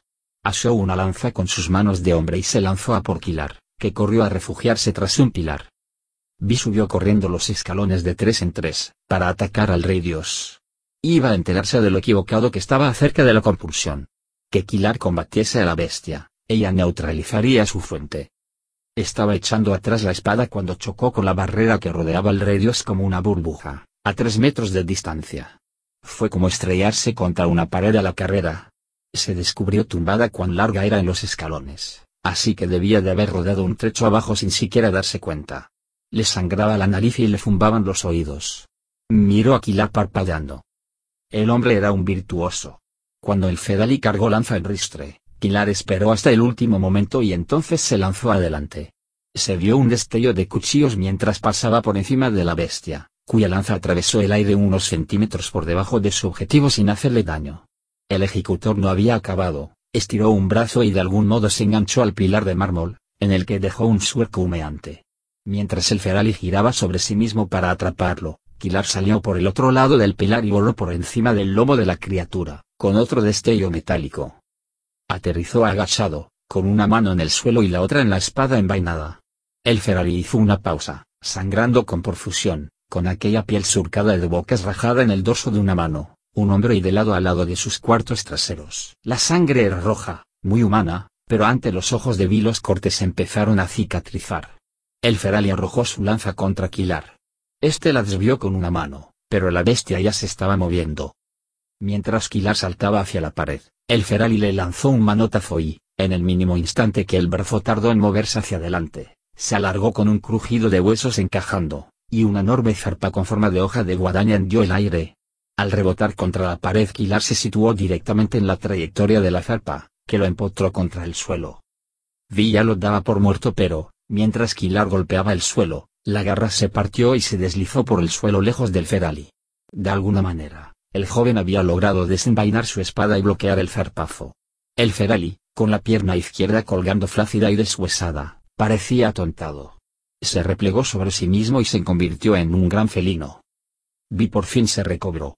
Antes de que la bestia pudiera atacar de nuevo, cargó contra ella, gritando. El felino dio media vuelta. Vi bailó justo fuera del alcance de las garras, cuyos laterales el monstruo había endurecido con una cresta de hueso. Kilar volvió a levantarse, pero se tambaleó de lado a lado, aturdido. El Ferali se alejó corriendo de mí bajo su barriga hasta el suelo en el punto donde estaba su garra muerta. En un segundo, aquella carne volvía a formar parte del Ferali. Los huesos cambiaron de posición y la bestia se irguió sobre las patas traseras para adoptar la apariencia de un hombre alto y musculoso con espadas de hueso por brazos. Parecía más cómodo de esta guisa, más rápido que cualquier humano y con gran parte de la piel reforzada con placas de armadura ósea. Juntos, Vi y Kilar lucharon. Kilar era capaz de ejecutar maniobras aéreas que Vi ni siquiera entendía, rebotando en paredes y pilares, siempre aterrizando de pie como un gato, siempre dejando surcos sanguinolentos en la carne del Ferali con sus zarpas de acero. Vi tenían menos fuerza, incluso sirviéndose de su talento, pero era rápida. El Ferali se metamorfoseó de nuevo, se convirtió en un hombre delgado con una cadena viva que hacía girar sobre su cabeza y luego enroscaba en las columnas con la esperanza de que aquellos eslabones con bocas alcanzaran alguno de los dos. Uno de los eslabones se enganchó a la manga de Kilar en mitad de un salto. Lo desequilibró y lo hizo caer al suelo. El Ferali tiró de la cadena. La espada de Vi cayó rozando el brazo de Kilar, separó la manga y lo liberó. Él ni siquiera hizo una pausa. Se levantó en el acto y siguió atacando. Entonces el Ferali se convirtió en un gigante. Blandía un martillo de guerra, cuando golpeaba las baldosas, saltaban trozos de mármol. Kilar y Vi maniobraban a través de la ilusión de batalla que ocupaba el suelo del salón del trono, luchando con la misma desesperación que aquellos hombres y mujeres. Combatiendo juntos, empezaron a luchar no solo al unísono, sino en armonía. A medida que Vi comprendía los puntos fuertes de Kilar, podía moverse contando con que él reaccionase de la manera apropiada. Eran guerreros, eran ejecutores, y lo entendían. Para Vi, que siempre había tenido problemas con las palabras, la batalla era la verdad. Ella y Kilar lucharon juntos. Saltaban, coincidiendo en el aire e impulsándose para salir volando en una nueva dirección antes de que el Ferali pudiese reaccionar. Se cubrían uno a otro, se salvaban mutuamente la vida. Kilar cecenó la punta de una maza de hueso que vino podría haber esquivado nunca. La ejecutora dijo gracos y unas fauces que se estaban cerrando sobre el brazo de Kilar rebotaron. Para ella fue un momento sagrado. Nunca había entrado en comunión con otra persona, nunca había confiado en nadie de manera tan implícita como le sucedía con Kilar. En aquello, a través de aquello, lo conocía de maneras que mil millares de palabras no le habrían revelado. Estaban en total armonía, y lo más milagroso era lo natural que resultaba. Al mismo tiempo, fue invadiéndola la desesperación. Le hicieron cien cortes al Ferali. Doscientos. Le atacaron los ojos y la boca. Le cortaron partes del cuerpo. Sangró, y su masa total se redujo en unos kilos, pero eso fue todo. Lo cortaban y se curaba, pero ellos no podían cometer ningún error. En cuanto aquella piel tocase la suya, morirían. Yo también corto. Kilar se posó al lado de un pilar y se detuvo. Unas runas resplandecían con el color negro del y perfilado en azul a lo largo de su brazo. Las miró. ¿Tú qué? preguntó. No he dicho nada, dijo Vi, que tenía la vista puesta en una araña descomunal que reptaba por el suelo delante de ella. Estúpido. ¿Seré burro? exclamó Kilar, dejándose caer. ¿Es una pregunta retórica? El cacari vertió un líquido negro de su mano a su espada y la cubrió como una capa uniforme. Kilar cortó a izquierda y derecha y varias patas de araña salieron volando. No era como cortar hueso, las estaba segando como si fueran de mantequilla. Esquivó hacia atrás, y la araña encogió las patas pero, esa vez, los muñones siguieron sangrando. Humeaban y no permitían que creciese ahí ninguna extremidad nueva. La bestia volvió a metamorfosearse en el hombre con espadas por brazos, pero solo logró que las heridas quedasen a la altura de su pecho, sin dejar de escupir sangre y humo. El Fedali rugió y atacó a Kilar. Kilar lanzó sendos tajos a izquierda y derecha y los brazos espada rebotaron en el suelo. Hundió el Kakari en el pecho del Ferali. Con un movimiento brusco, lo bajó hasta la entrepierne de la criatura. Surgió una nube de humo, un chorro de sangre, Kilar tiró hacia arriba de la espada y labró otro corte enorme. Lo vio demasiado tarde. La piel del Ferali se retiró de la espada, como un estanque que forma un cráter cuando alguien tira una piedra, solo para después saltar hacia arriba. La piel remontó la espada de improviso. Y envolvió la mano de Kilar. Él se echó atrás, pero el Ferali, ya inerte, cayó hacia adelante pegado a su mano. Kilar movió la espada a un lado y a otro y el Ferali expulsó humo mientras era destripado pero no lo soltó. Kilar buscó una daga, pero las había usado todas en el combate. Ti. gritó. Córtamela. Ella vaciló. Córtame la mano. La chica no podía hacerlo. La piel volvió a sacudirse y le trepó por el antebrazo. Kilar gritó y se retorció. Formó un filo de cacari a lo largo del exterior de su mano izquierda y con él se cortó el brazo derecho. Liberado del tirón del feral y moribundo, cayó hacia atrás. Se agarró el muñón sangrante con la mano izquierda. Al cabo de un momento, un metal negro reverberó en todas las venas expuestas y la hemorragia se detuvo. Un tapón negro enfundó el tocón. Kilar miró a Vi con cara de tonto. A tres pasos, el cadáver del Ferali estaba rezumando. Empezó a desmoronarse a medida que se deshacían las tramas de magia. La piel cubierta de boca sondeó y se evaporó, y no quedaron más que unas sogas apestosas de carne, tendón y hueso. Eso dijo la voz del rey Dios, ha sido impresionante, Kilar. Me has enseñado un par de cosas que ni siquiera era consciente de que el Kakari pudiera hacer. Muy instructivo. Y vi, tú serás una sirvienta admirable, y no solo en mi cama. Algo dentro de Vi dio. En los últimos dos días, había cambiado mucho. Una Vi nueva luchaba por nacer, y ahí estaba el rey Dios diciendo que todo seguía igual. La nueva Vi nacería muerta. Volvería a ser una puta, volvería a ser la misma zorra dura y fría. Había creído que esa vida era la única a su alcance, de manera que había aguantado lo insoportable. Sin embargo, después de ver un camino para ser una mujer a la que no odiase, no podía volver atrás. Métetelo en la cabezota, Gab dijo, al sentir que unas ataduras mágicas volvían a enroscarse en torno a sus extremidades y las de Kilar. No te serviré. Garot sonrió con divina benevolencia. Las guerreras siempre me la ponen dura. Kilar dijo Vi, espabila. Tienes que ayudarme a matar a este puto tarado. El rey Dios se rió. La compulsión no cala en cualquiera, Vi. La magia de los mil hubiese liberado a la mayoría de la gente. Hace unos 19 años, seduje a una fulana Feuri durante un viaje diplomático. Envié hombres a buscarla cuando me enteré de que estaba embarazada, pero escapó antes de que llegaran. Cuando descubrí que había alumbrado a una niña, me olvidé del asunto. Normalmente hago que ahoguen a mis hijas, así mis chicos practican y se endurecen, pero no valía la pena el esfuerzo. La compulsión, vi, solo funciona con la familia, y a veces no en los varones. Tú. No eres mi padre, dijo Vi. Solo eres un hijo de puta enfermo que está a punto de morir. Kilar. Venga, Vi, no nos pongamos sentimentales, dijo Garot Ursul. Para mí no eres nada más que cinco minutos de placer y una cucharada de semilla. Bueno, no es cierto. Verás, Vi, eres una ejecutora en la que puedo confiar. Nunca me desobedecerás, nunca me traicionarás. Vi fue presa de un terror más atenazador que las ligaduras mágicas que la inmovilizaban. Las posibilidades se reducían a ojos vista. Kilar se movió. Volvió a enfocar la mirada.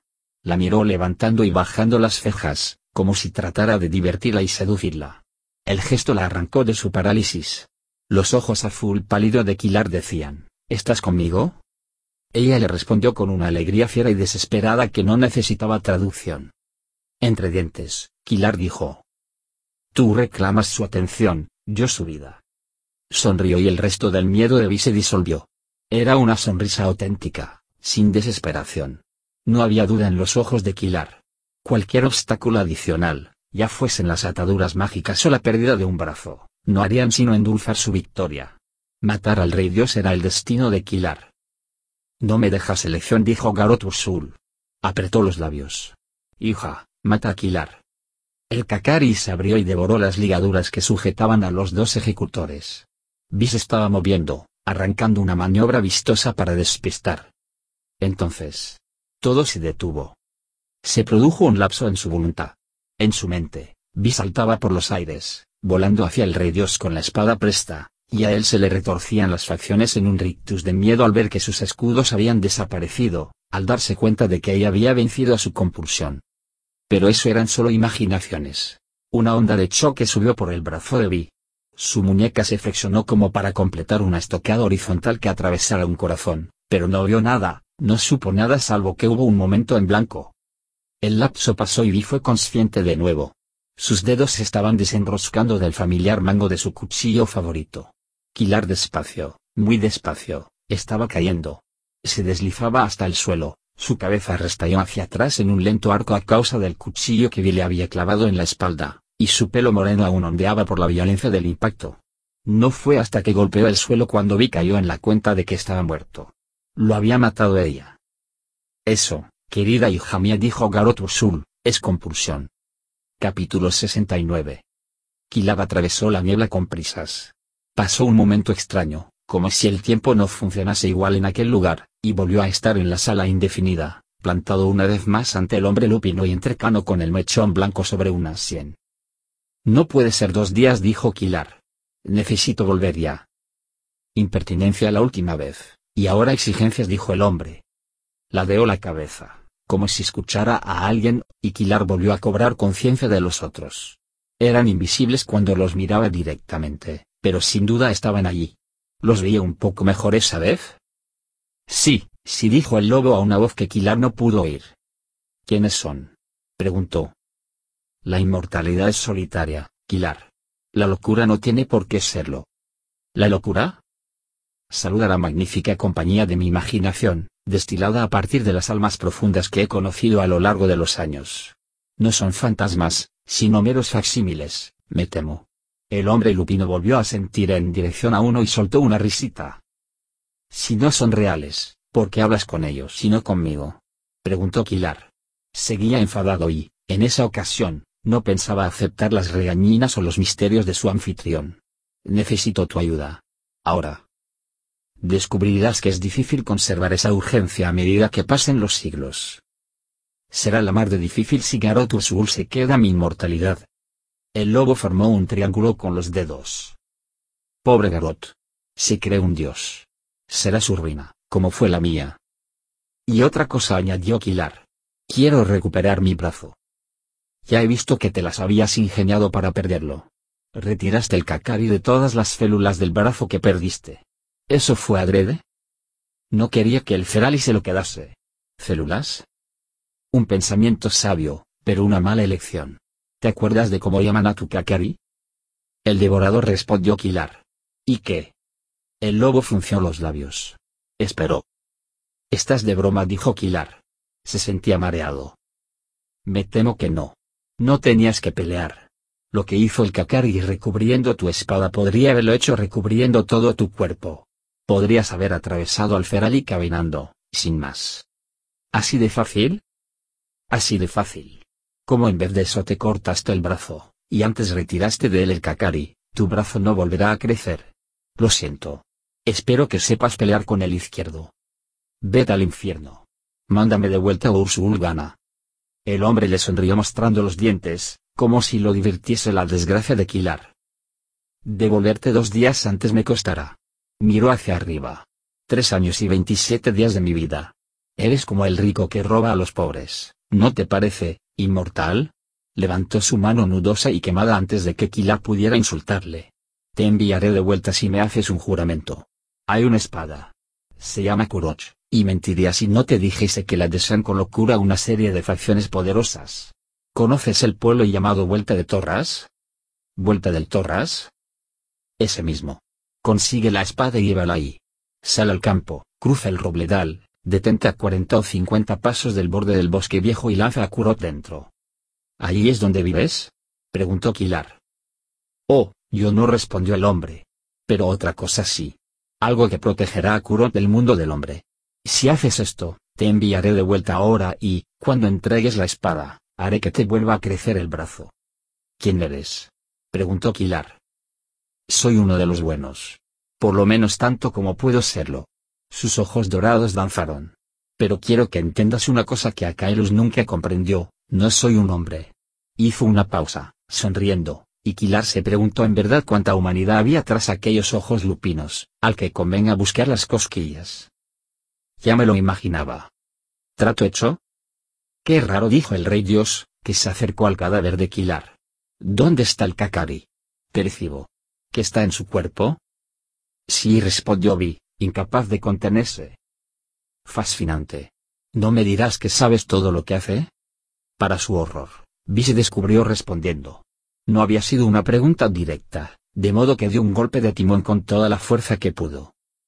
No, Sé que lo vuelve invisible. Había intentado decir volvía, pero no pudo obligarse a poner el verbo en pasado. Confío en que el rey Dios no se diera cuenta. Bueno, en cualquier caso, tu amante tendrá que esperar. Debo asistir a una carnicería.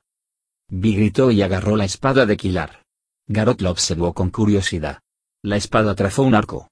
Y se paró. La había detenido ella misma. No podía hacerlo. Asombroso, ¿a que sí? dijo él. Lo curioso es que aprendí la compulsión de uno de vuestros rituales de apareamiento sureños, el anillado, pero vuestra gente malinterpretaba por completo su auténtico poder. En fin, ponte cómoda y disfruta de la batalla. Y deja de gruñir, querida. Es indecoroso. De repente, Garot se quedó con los ojos en blanco. Vi intentó mover la espada, pero era imposible. La compulsión era innegable. Mientras los brujos soltaban al Ferali, Vi se sentó en los escalones del trono a observar. Sin embargo, ni siquiera ese terrible espectáculo lograba retener su atención. Debería haberse rendido hacía mucho. Toda su lucha era una farsa. Había hecho todo lo que el rey Dios había querido que hiciese. Había matado a Harley y había matado a Kilar. En los años venideros sin duda mataría a centenares más de personas. Miles. No importaría. Nadie más podría igualar nunca lo que Harley y Kilar habían significado para ella. Harl, su único amigo, muerto por su mano. Kilar, un hombre que de algún modo había despertado. ¿Qué? ¿Pasión? Quizás solo calidez en un corazón frío y muerto. Un hombre que podría haber sido. Más. Odiaba a todos los hombres que había conocido. Estaba en la naturaleza del hombre matar, destruir, demoler. la mujer era quien daba la vida, quien nutría. Y aún así, Kilar.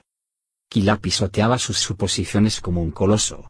Kilar, el ejecutor legendario que tendría que haber sido la quinta esencia de la destrucción, había salvado a una niña pequeña, la había adoptado, había salvado a una mujer, había salvado a unos nobles que no se lo merecían y había intentado dejar el negocio amargo.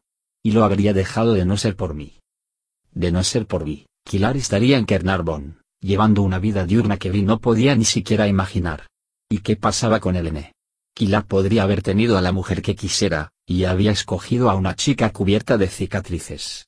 En la experiencia de Vi, los hombres optaban por la zorra más espectacular a la que pudiesen meter la polla. Si estaba buena, les daba igual que fuera una puta. Kilar no era así. Vi tuvo un fogonazo espantoso de intuición. Vio a Elene, una mujer a la que no había conocido nunca, como su gemela y opuesta. Elene tenía cicatrices de varios centímetros de profundidad, pero por debajo era toda belleza, gracia y amor.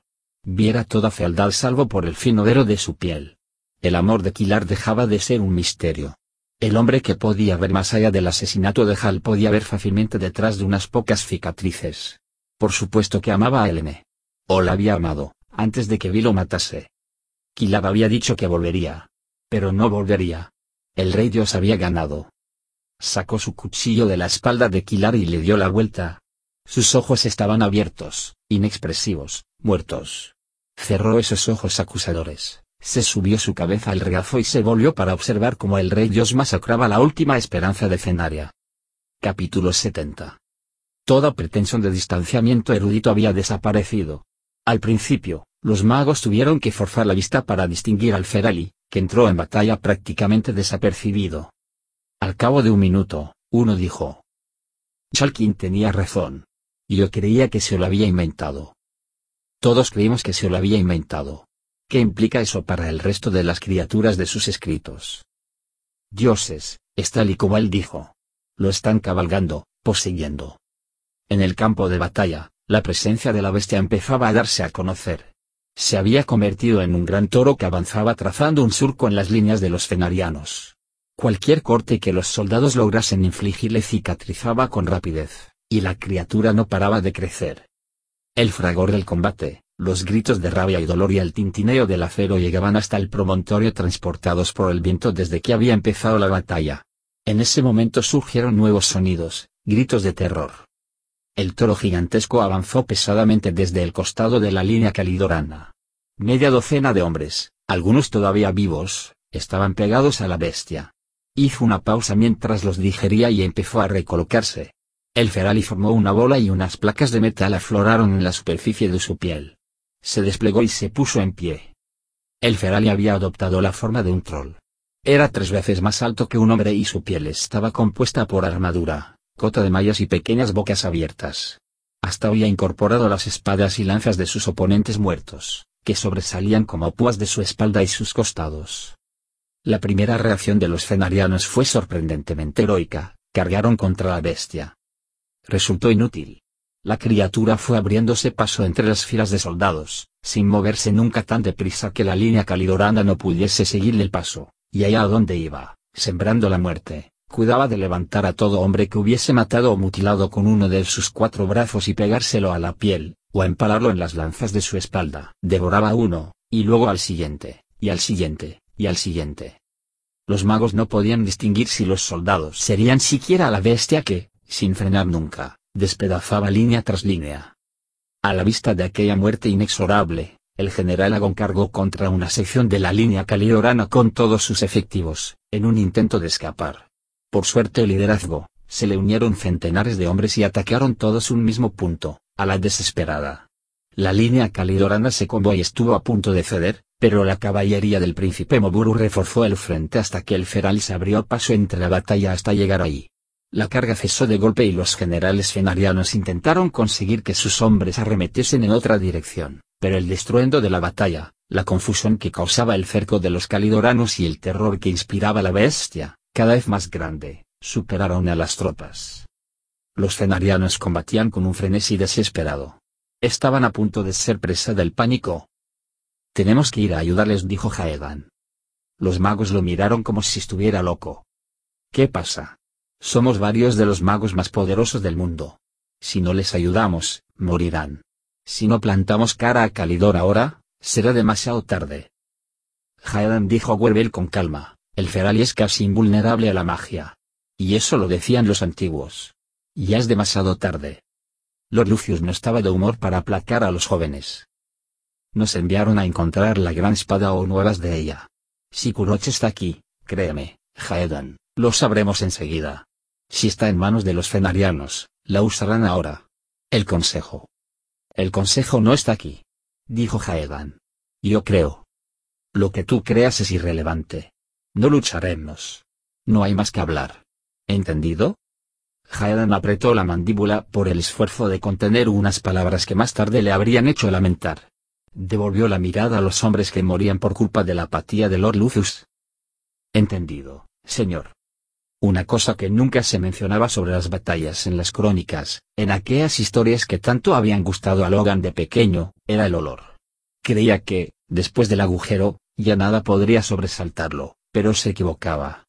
Había perdido la cuenta de los hombres que había visto morir en la prisión, pero, fuese cual fuera su número, ¿doce? ¿Quince signo de interrogación? No era nada comparado con la cantidad de muertos que habían caído ahí solo en la primera carga. El olor había sido una mezcla de emoción, miedo, lluvia y barro, olores insignificantes al lado de las imágenes del acero reluciente y los caballos orgullosos, de los rostros aguerridos de las mujeres que cabalgaban con él. El enemigo los tenía acorralados. Sin banderas o señales de mano para comunicarse con los comandantes lejanos, los fenarianos no podían escapar. Si se unían pocos a una carga, no irían a ninguna parte. Si se unían demasiados, los masacrarían por la retaguardia. El ejército de Cenaria estaba paralizado, y no cesaban de aparecer más calidoranos. ¿De dónde? ¿Por qué demonios no habían sabido que estaban allí? Luke de había descuidado a su cometido, o los había traicionado. Ya no tenía importancia, solo importaba evitar una carnicería, y el hedor le llenaba la nariz. Era el de los hombres apiñados, de su calor, su sudor y su miedo mezclados con el terror de los caballos frenéticos. Era el de una cloaca, pues los muertos y los asustadizos perdían el control de sus intestinos. Era el de los jugos gástricos de los estómagos arrojados, las tripas trinchadas, los animales moribundos que daban coces a la tierra y resoplaban. Era el de una cantidad tal de sangre que formaba charcos con la lluvia. Era el olor más dulce del sudor de las mujeres, cuyo número iba menguando pero aún dando muestra de coraje mientras Logan no sucumbiera al miedo. Allá donde iba, las líneas fenarianas sacaban fuerzas de flaqueza, no era solo su presencia. Eran aquellas mujeres magníficas, manchadas de sangre y renegando como marineros. Con solo verlas, los calidoranos sucumbían al desconcierto. De no haber sido por la orden, Logan habría muerto en la primera carga. Luchaban con un frenesí casi suicida por estar a su lado, y lo habían pagado caro. De las treinta mujeres que habían cabalgado con él, solo quedaban diez. Con una guardia personal tan reducida, Logan sin duda se habría visto abrumado si no se le hubiesen unido más de 100 hombres en los minutos que siguieron a la primera carga, los perros de Agon. Él les había dado palabras, y ahora ellos le entregaban sus vidas. Logan no sabía cuánto tiempo habían luchado cuando un nuevo olor se extendió entre las filas. Era algo rancio, lo cual no tenía sentido.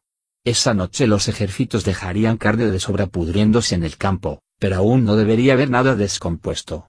Oyó y notó que los fenarianos reaccionaban mucho antes de avistar el origen de su miedo más reciente.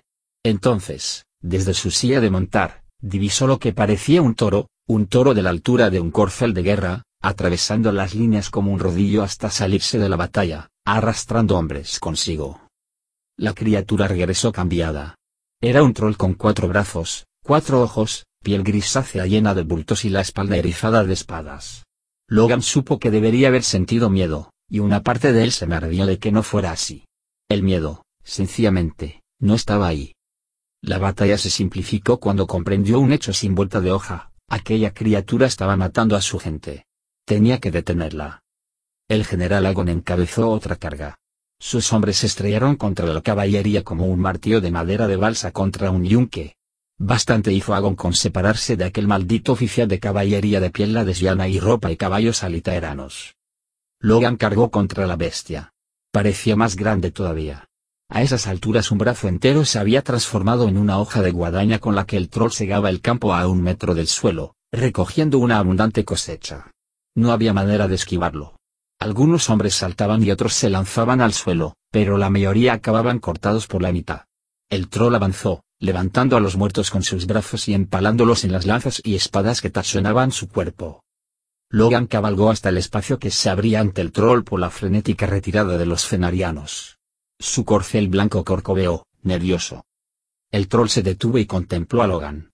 Emitió un rugido ininteligible que casi le hizo perder el control de su caballo, y después se sacudió. Una cabeza humana asomó de la barriga del monstruo. Logan dijo la cabeza con una voz perfectamente humana que solo presentaba un leve rastro de acento calidorano. Asomó un poco más del estómago del troll en dirección a Logan. Ursul gruñó este. Hay algo que deberías saber sobre Genine. Logan no había estado en forma cuando empezó la batalla. Los meses de privaciones lo habían dejado demacrado y débil. Había sobrevivido hasta el momento gracias a la suerte y la ferocidad de la Orden de la Jarretera y los perros de Agón, no a su propia fuerza o habilidad pero cuando oyó el nombre de Genin en la lengua inmunda de aquella bestia, sintió el poder de una furia justiciera. Tu adorable, adorable esposa está vi. La espada de Logan desteó y cecenó la cabeza, que se despedazó contra el suelo en pegotes de carne putrefacta. Por un minuto, la bestia se quedó paralizada. No movió ni un músculo y, mientras el momento se prolongaba, los fenarianos vitorearon, creyendo que Logan la había matado de alguna manera. Entonces el troll levantó los brazos hacia los cielos y emitió un rugido ensordecedor que hizo temblar el mismo suelo. Fijó dos de sus ojos en Logan y echó atrás la enorme guadaña de hueso para golpear. Capítulo 71 le retiró a Kilar el pelo de la cara con dedos delicados. Ante ellos, el Feralis se había convertido en un troll y se estaba abriendo paso entre las líneas fenarianas. Vi apenas lo veía. Tenía la mirada fija en la cara muerta de Kilar. Por primera vez, se daba cuenta de lo joven que parecía. Destilaba serenidad, beatitud. Vi lo había asesinado. Había puesto la inmortalidad al alcance del rey Dios. Algo salpicó la mejilla de Quilar. Vi parpadeó. ¡Qué demonios! La gota resbaló por el pómulo del joven hasta llegar a la oreja. Volvió a parpadear, más deprisa, negándose a creer que estuviera llorando. ¿Qué había dicho la hermana Ariel? ¿Algo sobre que era una tullida emocional? Vi contempló su lágrima, que resplandecía sobre la oreja de Kilar, y la secó. Aquella mala puta me llamó estúpida. Y lo era. Su dedo se quedó paralizado. La revelación la golpeó como un caballo de guerra a galope tendido. No había escapado en absoluto de la hermana Ariel. De repente, no podía respirar. Al fin veía la trampa de la hermana, tendida para ella en todas las palabras que Ariel había pronunciado. Vio el cebo y las consecuencias no significaba la libertad, pero sí escapar del rey Dios. El único requisito era que hiciera alquilar algo peor que cualquier cosa que Upatíbulo le hubiera hecho a ella en su vida. Metió una mano vacilante en un bolsillo y encontró la cajita justo donde la había dejado. La abrió y contempló los aretes de boda white que había dentro. Si hacía aquello, sería como una violación, y Abby sabía de violaciones. Aún así, era el único modo. La hermana Ariel hizo que los Nile le proporcionasen toda la información que Abby necesitaría. Ellos le habían contado que necesitaba demostrar la manifestación externa de un cambio interno para romper la compulsión, probar una transferencia de lealtades. Hablaron de la magia poderosa que contenían algunos de los antiguos anillos, de cómo encerraban una especie de hechizo de compulsión. Y la mala puta había meneado la zanahoria ella misma, progreso rápido, tutela privada, ser importante. A Abby no le importaba, no haría aquello por ella misma. Lo haría porque, si no, el rey Dios se volvería inmortal. Vi se convertiría en su mascota asesina, una plaga por sí sola que aniquilaría a cualquiera que osara desafiarlo. Lo haría por aquellos pobres desgraciados a los que se estaban comiendo vivos en el campo de batalla. Lo haría porque, si no, Kilar moriría, moriría de verdad. Sin embargo, él nunca la perdonaría. Pasó los dedos por el pelo de Kilar. Su rostro parecía frío e inmóvil sentencioso. Vi escaparía y cambiaría, pero Kilar y Elene pagarían el precio. El pendiente perforó su oreja izquierda y el aro se soldó solo sin dejar marca. El dolor hizo que se le humedecieran los ojos. Con lágrimas corriéndole por las mejillas, perforó la oreja de Kilar con el otro. Una ola de calor la encendió de la cabeza a los pies. Sintió que la compulsión se marchitaba y estallaba. Eso no fue nada comparado con el repentino anhelo que experimentó. Resopló. En su misma piel, en su estómago, En su columna vertebral, sentía Aquilar. Se estaba curando, pero sus heridas eran tan graves que le dolían a ella. Notó un hormigueo en los dedos donde le estaba tocando la cara. Estaba más guapo que nunca. Quería que la conociese. Quería confesarle la verdad y que la perdonase y correspondiera a su amor. Quería que la abrazase, le acariciara la mejilla, le pasase los dedos por el pelo y... Ese pensamiento explotó contra todo lo que había sabido nunca.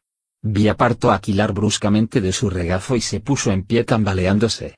El caudal de emociones era demasiado grande, demasiado intenso, demasiado inmenso para interpretarlo, y aún así no se le hacía ajeno.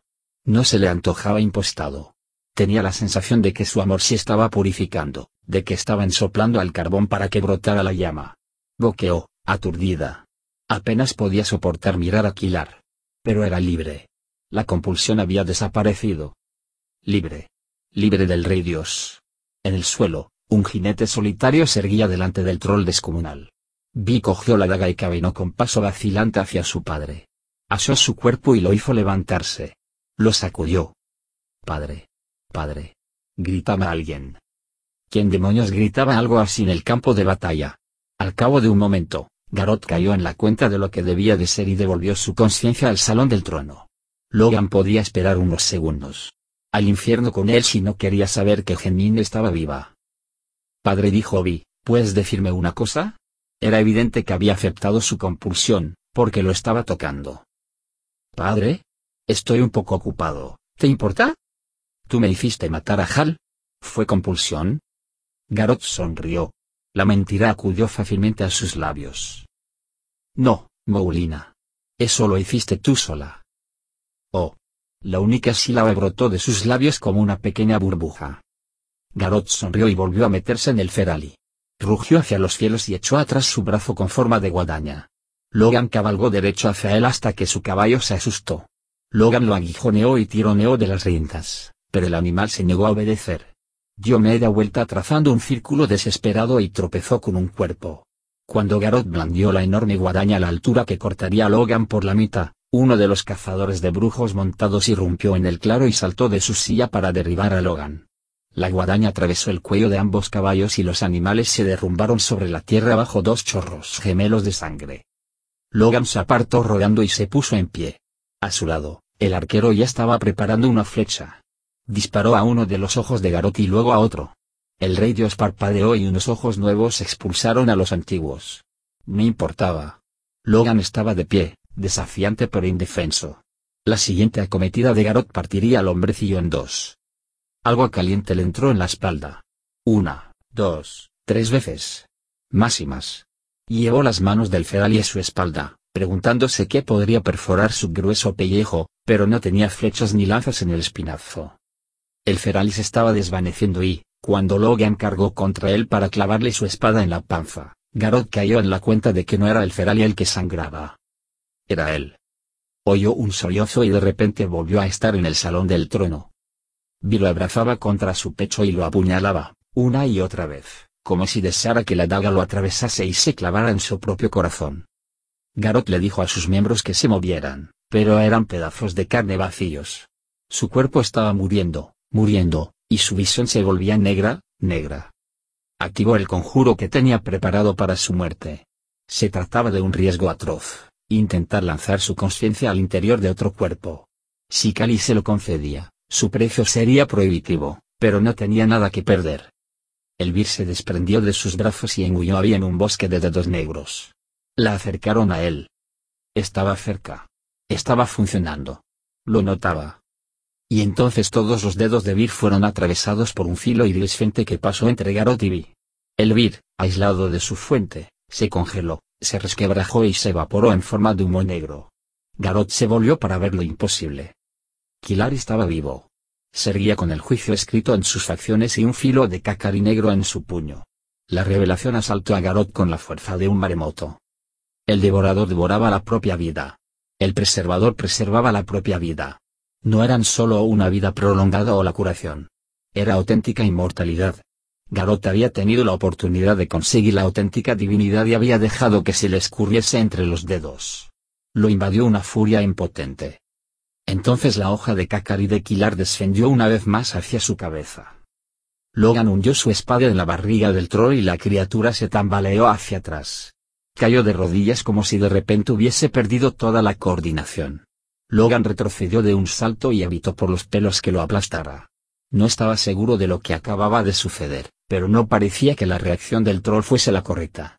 Logan lo había visto encajar heridas peores sin inmutarse siquiera. Las miradas de ambos ejércitos estaban puestas en Logan y la bestia. Le dio otra estocada, y una tercera pero las heridas se cerraron en cuando salió la espada. Mientras seguía de rodillas, las placas que cubrían la mayor parte del estómago de la bestia se deslizaron hacia los lados, con un gorgoteo y un chirrido como los de una nariz al romperse, pero repetidos cien veces. Por el hueco abierto entre las placas, algo apretó contra la piel, ondeando y formando bultos. Al cabo de otro segundo, se dibujó una forma. Sobresaliendo de la barriga del troll, como un bajo relieve viviente, había una mujer. Movió la cara y apareció una boca. No puedo impedirlo, rey. ¡Qué hambre! Igual que en el agujero. No puedo parar, rey. Mira lo que han hecho conmigo. No me deja matarme, rey. ¡Qué hambre! Como el pan. ¡Qué hambre! Lily. Creía que era Garot, dijo Logan. Se ha ido. Ha muerto. Dime qué debo hacer, rey. No puedo pararme. Tengo tanta hambre que me devora. Logan constató que, incluso en el breve lapso desde que la cara de Garot Ursul había asomado a su piel, el troll se había encogido. Estaba devorando su propia carne. Logan tenía que hacer algo rápido. No podían matarlo. La bestia curaba sus heridas sin siquiera pensarlo de modo consciente, y la forma de Lily ya estaba perdiendo definición. Lily dijo Logan. Lily, escúchame. Ella recobró el control, y su forma asomó una vez más, aunque en esa ocasión sin boca. Lily, comete a los calidoranos. Comételos y corre a las montañas. ¿Vale? Pero Lily había desaparecido. Las placas volvieron a su sitio con un chasquido y el troll se puso en pie con movimientos pesados. Fijó sus ojos en Logan y alzó la guadaña, desvanecido todo vestigio de Lily. Logan caminó derecho hacia él. Querías arreglar las cosas, ¿verdad, Lily? ¿Te acuerdas, Lily? preguntó Logan, esperando atraerla de nuevo con el sonido de su nombre. ¿Quieres ganarte tu indulto, Lily? ¿Soy tu rey o no? El Fedali parpadeó y se quedó quieto. La voz de Logan adquirió una autoridad que nunca había sabido que tuviese, y, señalando a los calidoranos, gritó, Ve. Mátalos. Te lo ordeno. El Fedali parpadeó varias veces. Después, en un movimiento más rápido que cualquiera que hubiese hecho Garot dentro de él, golpeó con un brazo a los calidoranos que tenía detrás. Logan se volvió y vio miles de ojos fijos en él con expresiones de incredulidad. Logan de Ire, el hombre que ordenó a un Ferali que parase y fue obedecido. La batalla había llegado a un punto muerto. Calidoranos y cenarianos estaban cerca pero no combatían. El Ferali, que a esas alturas medía ya por lo menos 10 metros, concentraba toda la atención. No se giró. Sencillamente se volvió gelatinoso por un momento y luego lo que había sido su parte delantera pasó a ser la trasera de tal modo que quedó de cara a las tropas calidoranas. Una bola de fuego trazó un arco desde un meister y rebotó contra su piel sin dejar huella. Diez más la siguieron sin causar tampoco el menor daño. Acto seguido lo alcanzó un rayo que apenas dejó una marca negra en su pellejo. El feral se agazapó y flexionó todos los músculos de su cuerpo. Todas las armas y piezas de armadura que Garot había incorporado a la bestia salieron despedidas en todas direcciones. Petos, cotas de malla, lanzas, espadas, martillos de guerra, dagas y cientos de flechas cayeron al suelo con estrépito formando un gran círculo. Un homúnculo blanco resplandeciente salió disparado de las filas calidoranas y se adhirió al Ferali. En una línea recta entre el burmeister y el homúnculo, el aire pareció distorsionarse como si todo lo que se viera a través de él fuese el reflejo de un espejo combado. La franja de aire que terminaba en el Ferali burbujeó. A diez pasos del monstruo, la distorsión del aire se desgarró con un fogonazo rojo. La sierpe del abismo atacó. Sin embargo, su boca de lamprea se cerró sobre el aire vacío. El feral era increíblemente rápido. La sierpe del abismo se retorció, y su cuerpo de piel llameante negra y roja se adentró más en la realidad. 12 metros, 18. Parecía no tener fin. Logan oyó un tintineo de armas caídas al suelo, soltadas por las manos laxas de quienes veían luchar a los dos titanes. Sin embargo, la batalla solo duró un golpe más. La sierpe del abismo volvió a fallar, y el feralino, un puño enorme aplastó la cabeza de la sierpe, cuyo cuerpo restalló como un látigo hacia las líneas calidoranas que tenía detrás. Se desintegró en trozos negros y rojos que, sin sangrar, chisporrotearon en el suelo como gotas de agua en una sartén caliente, se convirtieron en humo verde con un siso y desaparecieron. El feral se volvió hacia las filas calidoranas e hizo brotar una docena de brazos de su cuerpo. Empezó a agarrar soldados como un niño codicioso haciendo acopio de dulces. Entonces los hombres de ambos bandos se acordaron de la batalla. Los fenarianos recordaron sus armas y los calidoranos, sus talones. Arrojaron las armas y los escudos para correr más deprisa. Se elevó un griterío mientras los calidoranos rompían filas en torno al Ferali. Logan no podía creérselo. Era demasiado improbable para aceptarlo. ¿Quién queréis que vaya tras ellos? preguntó el general Agón. Él y un ensangrentado duque de hueseros habían aparecido de la nada. Nadie dijo Logan. Ella no puede distinguir entre amigos y enemigos. Nuestra batalla ha terminado. ¿Ella? Preguntó el duque de hueseros. No preguntéis. Agon se alejó a lomos de su caballo gritando órdenes, y Logan se volvió hacia el hombre que lo había derribado de su montura. No lo reconocía. Me has salvado la vida. ¿Quién eres? preguntó Logan. La mujer Seti que había estado pegada a su costado durante la batalla entera, Caldrosa Win, se adelantó. Mi señor, este es mi marido Tomman dijo, ferozmente orgullosa. Eres un hombre valiente, Tomman, y no disparas nada mal. ¿Cómo puedo recompensarte? Tomán alzó la vista e, inexplicablemente, sus ojos brillaban. Ya me habéis dado más de lo que merezco. Me devolvisteis mi amor, mi señor. ¿Qué hay más precioso que eso? Tendió la mano, y su mujer la cogió. Las filas fenarianas se reagruparon en el cuadro más concentrado que los generales pudieron conseguir y se limitaron a contemplar la matanza de sus enemigos. No hubo retirada, fue una desbandada. El resto del círculo se rompió y los hombres arrancaron a correr en todas direcciones. El ferali los hacía pedazos. Se convirtió en una serpiente y arrolló rodando a secciones enteras de la línea, cuyos hombres se quedaban pegados a su cuerpo, gritando. Después fue un dragón. Siempre conservaba docenas de manos. Siempre era rápido y terrible. Se elevaban unos gritos lastimosos por todas partes y los hombres arremetían unos contra otros llevados por el pánico. Algunos se agacharon tras los muretes de piedra, otros se acurrucaron a la sombra de alguna roca y otros se encaramaron a los árboles que rodeaban el campo de batalla, pero la criatura era meticulosa en su ferocidad. Recogía hombres de todas partes, estuviesen vivos o muertos, heridos o fingiéndose muertos, escondidos o combatiendo. Y los devoraba. No todos los calidoranos huyeron. Algunos dieron media vuelta y lucharon. Algunos reunieron a sus camaradas y atacaron con más valor del que los fenarianos habrían creído posible, tal vez más del que habrían demostrado a ellos mismos. Sin embargo, ante semejante horror, el valor resultaba irrelevante. Los bravos y los cobardes, los nobles y los plebeyos, los buenos y los malos morían por igual. Los fenarianos lo observaban con la boca abierta, sin olvidar ninguno que las víctimas de la carnicería habrían debido ser ellos. Las pocas veces que un fenariano vitoreaba aquí o allá, Nadie le hacía coro. El feral arremetía a un lado y a otro, sin atrapar a todos los grupos de hombres pero cazando a la mayoría, y siempre, siempre cambiando de dirección para alejarse de las filas fenarianas, como si temiera la tentación de acercarse demasiado a ellas. Al fin, después de devorar al último grupo lo bastante nutrido para merecer su tiempo, el feral huyó hacia las montañas. Fenaria estaba bendita o tenía mucha suerte, o Benli controlaba mejor el Fedali de lo que Logan había esperado, porque se encaminó en una dirección en la que no encontraría aldeas durante 150 kilómetros.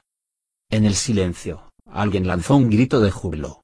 Durante un momento, flotó solo en el aire. Logan había recibido un nuevo caballo y, montado, se volvió y fue de nuevo consciente de que tenía mil ojos pendientes de él. ¿Por qué lo miraban todos? Entonces alguien volvió a viturear y la idea caló en la conciencia de Logan, habían ganado. De algún modo, contra todo pronóstico, habían ganado. Por primera vez en meses, Logan sintió que su boca se curvaba en una sonrisa.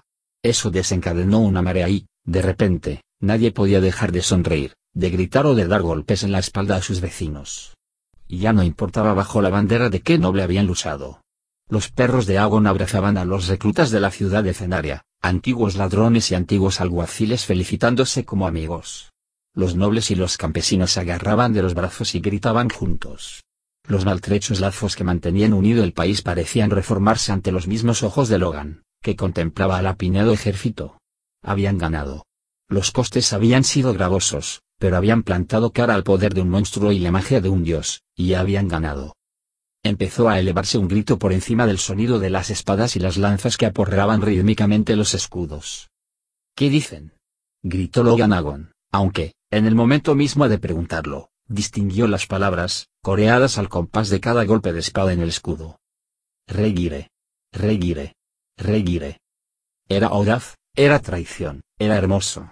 Logan buscó a Tera de Grayson con la mirada a través de la multitud. No estaba a la vista en ninguna parte. Y entonces sí sonrió de oreja a oreja. Capítulo 72. El dios muerto cayó como un saco de trigo. Vi estaba temblando, pero no parecía dañada por el vir que la había envuelto. Kilar contempló el cadáver de Garot Ursul, incrédulo. Su destino estaba muerto en el suelo y él no lo había matado. El lobo había cumplido su parte del acuerdo, Kilar estaba vivo. Pero algo parecía diferente. Vi lo miraba, todavía estremeciéndose de la emoción, con las lágrimas aún tibias sobre las mejillas. Kilar alzó la vista y leyó pasmo y miedo en todas las líneas de su cuerpo. Junto con un atisbo de esperanza. ¿Qué demonios? ¿Desde cuándo puedo ver lo que siente una mujer? Vi estaba manchada de la sangre del rey Dios. Era invisible sobre el fondo de su ropa oscura de ejecutora, pero había algo terrible en ver motas de líquido rojo salpicando su escote. Kilar la miró. Estaba tan afligida que le entraron ganas de cogerla en sus brazos. Necesitaba que la amara, que la sacase del valle de muerte que era el camino de las sombras. Él ahora conocía la salida. Era el amor. Irían a buscar a Uli y Vi y él recorrerían juntos ese camino. Vi yo. La chica abrió mucho los ojos, presa del miedo y los remordimientos. Estaba sollozando. Por una fracción de segundo Kilar quiso entenderlo, pero entonces alzó despacio los dedos hasta su oreja. Había un pendiente, un aro perfecto sin abertura, y estaba inmerso de una magia tan potente que la sentía en la punta de los dedos. Lo siento mucho, dijo Vi, retrocediendo. Lo siento mucho. Era la única manera. Se volvió y Kilar vio su último regalo a Helene, el voto de amor por el que había vendido su herencia, centelleando en la oreja de Vi. ¿Qué has hecho? gritó. Y su ira, amplificada por el pendiente, alcanzó a Vi. Sintió sus remordimientos, su terror, su confusión, su desesperación, el odio hacia sí misma y... infiernos, su amor. Amor. ¿Cómo se atrevía a amarlo? Vi huyó. Kilar no la siguió. ¿Qué haría si la atrapaba? La chica salió como una exhalación por la puerta principal del salón del trono, y los guardias la miraron alejarse, atónitos. Se volvieron y vieron a Kilar plantado sobre el cuerpo del rey dios. Después llegaron los pitidos, las alarmas, las cargas de los montañeses y los cánticos de los meisters. Kilar se alegró de contar con la distracción que le ofrecía la batalla. Emborronaba un futuro que nunca contendría Helene. Reclamaba toda su atención. Con una sola mano, matar por una vez suponía un desafío. Lantano Garwasi no podía dejar de tocar la espada del cielo, aunque por supuesto la mantenía envainada. Cuando un sacerdote desenfundaba su espada, no la envainaba sin haberle dejado saborear sangre antes. Cuando cayó la noche, sus hombres cubrieron la entrada de la cueva para que los cenarianos que celebraban la victoria no vieran sus hogueras. Después de hablar con el espía recién regresado del campamento de los vencedores, Garuasi se subió a una cornisa. A la luz de las fogatas, los ojos de sus hombres resplandecían con el brillo del destino. Habían presenciado maravillas negadas a los padres y abuelos que les habían precedido. La espada del cielo había regresado. Garuasi empezó sin preámbulos, como tenía por costumbre. Los cenarianos no han ganado esta batalla. Esa criatura la ha ganado por ellos. Esta noche, beberán. Mañana, empezarán a dar caza a los calidoranos dispersos. ¿Queréis saber qué haremos nosotros mientras estos bufones espantan moscas? Los hombres asintieron. Tenían la espada del cielo. Seguían a Garuasi. Eran invencibles.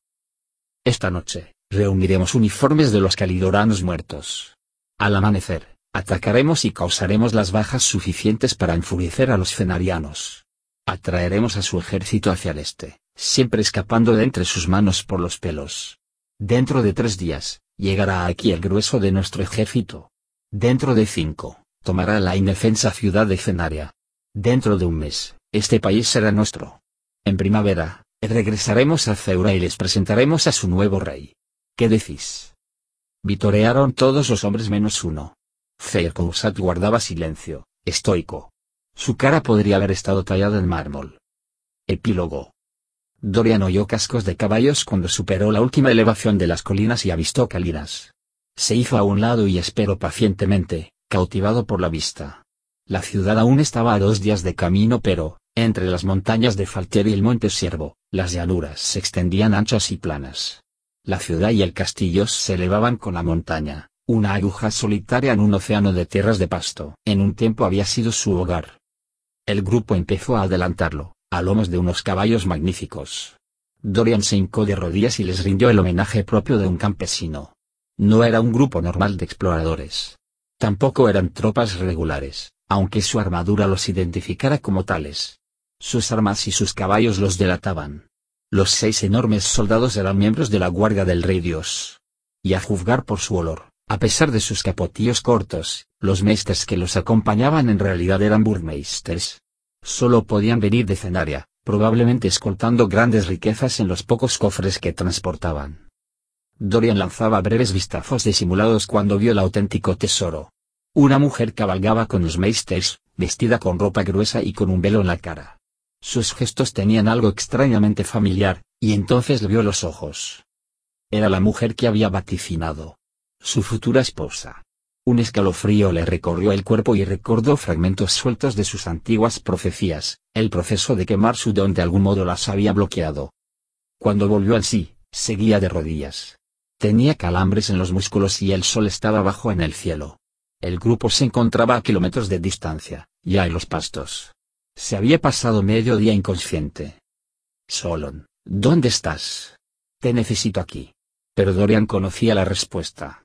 Si Solon había sobrevivido a Oliavientos, probablemente estaría ya navegando rumbo a casa, a Set, para enfrentarse a su amor perdido. Esa mujer, la ya emperatriz Kae de estaría furiosa. Por culpa de las profecías de Dorian, Solon había abandonado su patria cuando más lo necesitaba. Dorian solo podía esperar que el camino de su amigo no fuese tan solitario como el suyo. Porque, incluso sin el don de la profecía, Dorian sabía que, allá donde fuera, recorrería una senda a oscuras, solo, sufriendo tanto que renunciar a sus visiones había parecido una buena idea. Asustado y tembloroso, se levantó. Contempló el camino que tenía delante y el que le quedaba detrás, el camino a Caliras y su futura esposa Genine, así se llamaba, o el camino que llevaba de vuelta a sus amigos. La muerte y el amor, o la vida y la soledad. El dios parecía tan distante como un verano en los hielos. Compuestas las facciones, con la espalda recta, Dorian continuó su largo camino a Caliras. Gorran no le quitaba la vista de encima a Helene, con aquella mirada siniestra e intensa. El primer día no supuso ningún problema, porque Helene no tuvo necesidad de aliviarse, el segundo día, sí.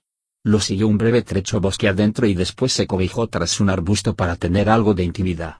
Gorran esperó hasta que estuvo agachada y alzándose la falda, y entonces se acercó solo para que pasara vergüenza. Por supuesto, con él delante no le salió. Esa noche, como hacían cada noche y cada mañana, los calidoranos rezaron, Calibas, Calibos rasenme, Calime virtu rapt, recubirtun defite. Gorran tiró a Helene al suelo y se colocó a horcajadas encima de ella. Mientras rezaba, le hundió los dedos en los puntos de presión de detrás de las orejas. Helene gritó y sintió que un líquido caliente le empapaba el vestido cuando perdió el control de su vejiga. Al finalizar la plegaria, Gorra se levantó, le dio un papirotazo en la oreja y dijo. Apestas, zorra asquerosa. No la dejaron lavarse cuando cruzaron un riachuelo de montaña. Cuando Gorra se la llevó a un lado esa tarde, Helene se arremangó la falda y se alivió mientras él la miraba, aunque no se regodeó observándola hasta que Helene se ruborizó y apartó la vista. Mañana dijo, te haré llevar mierda en la cara. La tuya o la de otro. Tú eliges. ¿Por qué haces esto? preguntó Helene. ¿Es que no tienes ni una pizca de decencia? A la mañana siguiente, sin embargo, los despertaron temprano. Partieron de inmediato. Los prisioneros viajaban en fila india, atados entre sí, marchando detrás de sus captores. Elena era la sexta de una fila de seis, con el niño, Herald, justo delante. Le llevó un tiempo descubrir por qué estaban nerviosos los calidoranos, ya que golpeaban a los cautivos y hablaban. Solo había cinco soldados calidoranos esa mañana. Por la noche, Gorran parecía haber olvidado su amenaza. Cuando llevó a Elene a un lado para que se aliviase, no perdió de vista ni por un instante el campamento. Elene se agachó entre los alefes que empezaban a dejar caer sus agujas doradas con el inicio del otoño y fingió que el soldado no la molestaba. Es posible que mañana nos encontremos con los mestres dijo Gorran, con la vista puesta en el campamento. Entonces os entregaremos a todos. Ese cabrón de Avin probablemente se largó corriendo, el muy cobarde. Elene se levantó y, ni a diez pasos del despistado Gorran, vio a un hombre apoyado en un árbol. El desconocido llevaba un batiburrillo de capas, chalecos, camisas con bolsillos y bolsitas de todos los tamaños, todo ello de cuero de caballo, curtido, todo del mismo marrón intenso y ablandado por muchos años de desgaste. Llevaba unos cuchillos gurkas gemelos curvados hacia adelante metidos en la parte trasera del cinto, un estuche de arco muy bien tallado colgado al hombro y empuñaduras de todos los tamaños repartidas entre sus prendas. Tenía la cara afable, con los ojos castaños, irónicos y almendrados y el pelo negro, suelto y liso, un acechador inmurí. Se llevó un dedo a los labios. ¿Has acabado? preguntó Gorran, echando un vistazo hacia Lene. Sí respondió esta. Miró con el rabillo del ojo al acechador, pero ya no estaba. Solo quedaban cuatro soldados cuando acamparon esa noche al borde del bosque para aprovechar el cobijo de los árboles. Los calidoranos discutieron sobre si debían seguir adelante a oscuras o si Abin y el otro desaparecido de verdad habían huido. La noche fue corta, y Gorran despertó a Helene cuando todavía estaba oscuro. La llevó en silencio hasta el bosque. Ella se levantó la falda como si no le importase. ¿Cómo te hiciste daño en el pecho? le preguntó Helene. Una zorra loca me clavó una horca cuando maté a su marido y destripé a sus mocosos. Se encogió de hombros, como si haberse dejado apuñalar hubiera sido un despiste, algo embarazoso pero no grave. Para Gorran, eviscerar a niños no era nada del otro mundo. Había hecho daño y humillado a Helene, eso podía perdonárselo. Sin embargo, aquel encogimiento de hombros que restaba importancia al incidente avivó la pequeña chispa de furia de su corazón. Por primera vez en su vida desde rata, Helene odió. Gorran había llevado un arco consigo y en ese momento lo estaba encordando. Hoy llegaremos al campamento dijo. Nefdada te hará cosas espantosas. Se lamió los labios resecos. Yo puedo salvarte. ¿Salvarme? Lo que él hace no debería hacerse. Son perversiones de lodricarios. Si sales corriendo ahora, te clavaré una flecha en la espalda y te lo ahorraré. Su piedad era tan singular que el odio de Len se disolvió. Estalló un fogonazo de luz en el campamento, cincuenta pasos por detrás de ellos, que arrojó sombras contra los árboles. Lo siguió un grito. Luego el ruido de unos caballos al galope. Elene se volvió y vio una docena de jinetes calidoranos desconocidos que cabalgaban hacia el campamento desde el norte. Habían llegado temprano para recoger a sus esclavos. Huid. Resonó un grito, más alto de lo que un hombre debería haber sido capaz de chillar. A través de los árboles, Elene vio al acechador Inmuri luchando contra los calidoranos. Arrajó a dos de ellos con un solo movimiento. Uno de los jinetes disparó fuego con las manos, pero él lo esquivó. Gorra sacó una flecha y tensó el arco, pero había demasiados árboles y calidoranos entre él y el inmurí. Entonces, a pocos pasos de distancia, el joven Herral salió disparado entre los árboles, huyendo la carrera. Gorra se volvió y apuntó, siguiendo a su nuevo blanco. Lo único que Lene pensó fue, no. Cogió la daga del cinto de Gorran, la subió por encima de su hombro y se la clavó en la garganta. El calidorano sufrió un espasmo, la flecha salió disparada y pasó silbando muy por encima de la cabeza de Herald. El arco se escurrió de los dedos de Gorran, que miró a Elene a la cara con los ojos muy abiertos por la sorpresa. La daga estaba alojada en plena garganta y el ancho filo bloqueaba la tráquea. El calidorano exhaló, con un esfuerzo del pecho, y el aire salió emitiendo un silbido. Se llevó una mano al cuello y palpó la daga, todavía sin creérselo. Entonces trató de inhalar. Su diafragma bombeó como un fuelle, pero no pudo obtener aire. Cayó de rodillas. Elene no podía moverse. Gorras arrancó la daga de la garganta y boqueó para respirar, pero la bocanada degeneró en un gorgoteo. Tosió y salpicó de sangre a Elene. Siguió intentando respirar mientras la hemorragia le anegaba los pulmones. En cuestión de momentos, se derrumbó en el suelo del bosque. A pesar de la sangre que tenía en la cara, el vestido y las manos, a pesar de la expresión lastimosa de la cara de Gorran y el horror que suponía ver morir a un hombre, Elene no se arrepentía. Apenas un minuto atrás odiaba a Goran, pero no lo había matado por odio. Sencillamente, había que pararlo. Si hubiese podido retroceder a ese momento, habría hecho lo mismo. Y así, sin más, lo entendió. Dios mío, qué estúpida he sido, dijo en voz alta. Perdóname, Kilar. Dando la espalda a los fogonazos de magia que explotaban en el bosque y prendían fuego a los árboles, Elene corrió. En el lado norte de la isla de Vos, a la luz incierta del lluvioso día otoñal, Kilar contemplaba el hito anónimo de piedras que había construido. La tumba de Durzo. Estaba cubierto de sangre, con su ropa de ejecutor rajada y chamuscada por la magia.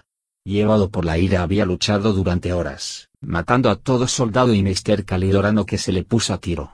Gracias a la menguante magia del suelo del salón, había visto erguirse a Logan, había visto volverse al Fedal y había presenciado la destrucción del ejército de Calidor. Había visto cómo los hombres miraban a Logan. Aunque las figuras eran diminutas, lo llevaban escrito en todas las líneas de su cuerpo. Logan marcharía a casa con su ejército y, al cabo de dos días, cuando llegasen, se encontraría su castillo barrido y purificado de la presencia calidorana, salvo por Cali, pero de esa criatura Kila pensaba mantenerse alejado. Ya invitaría el rey a unos cuantos magos para que se ocuparan de eso. Hemos ganado, supongo dijo a la tumba de Durzo. Kilar sabía que no servía de nada despoticar sobre su vida. Era el ángel de la noche y para él no había celebraciones.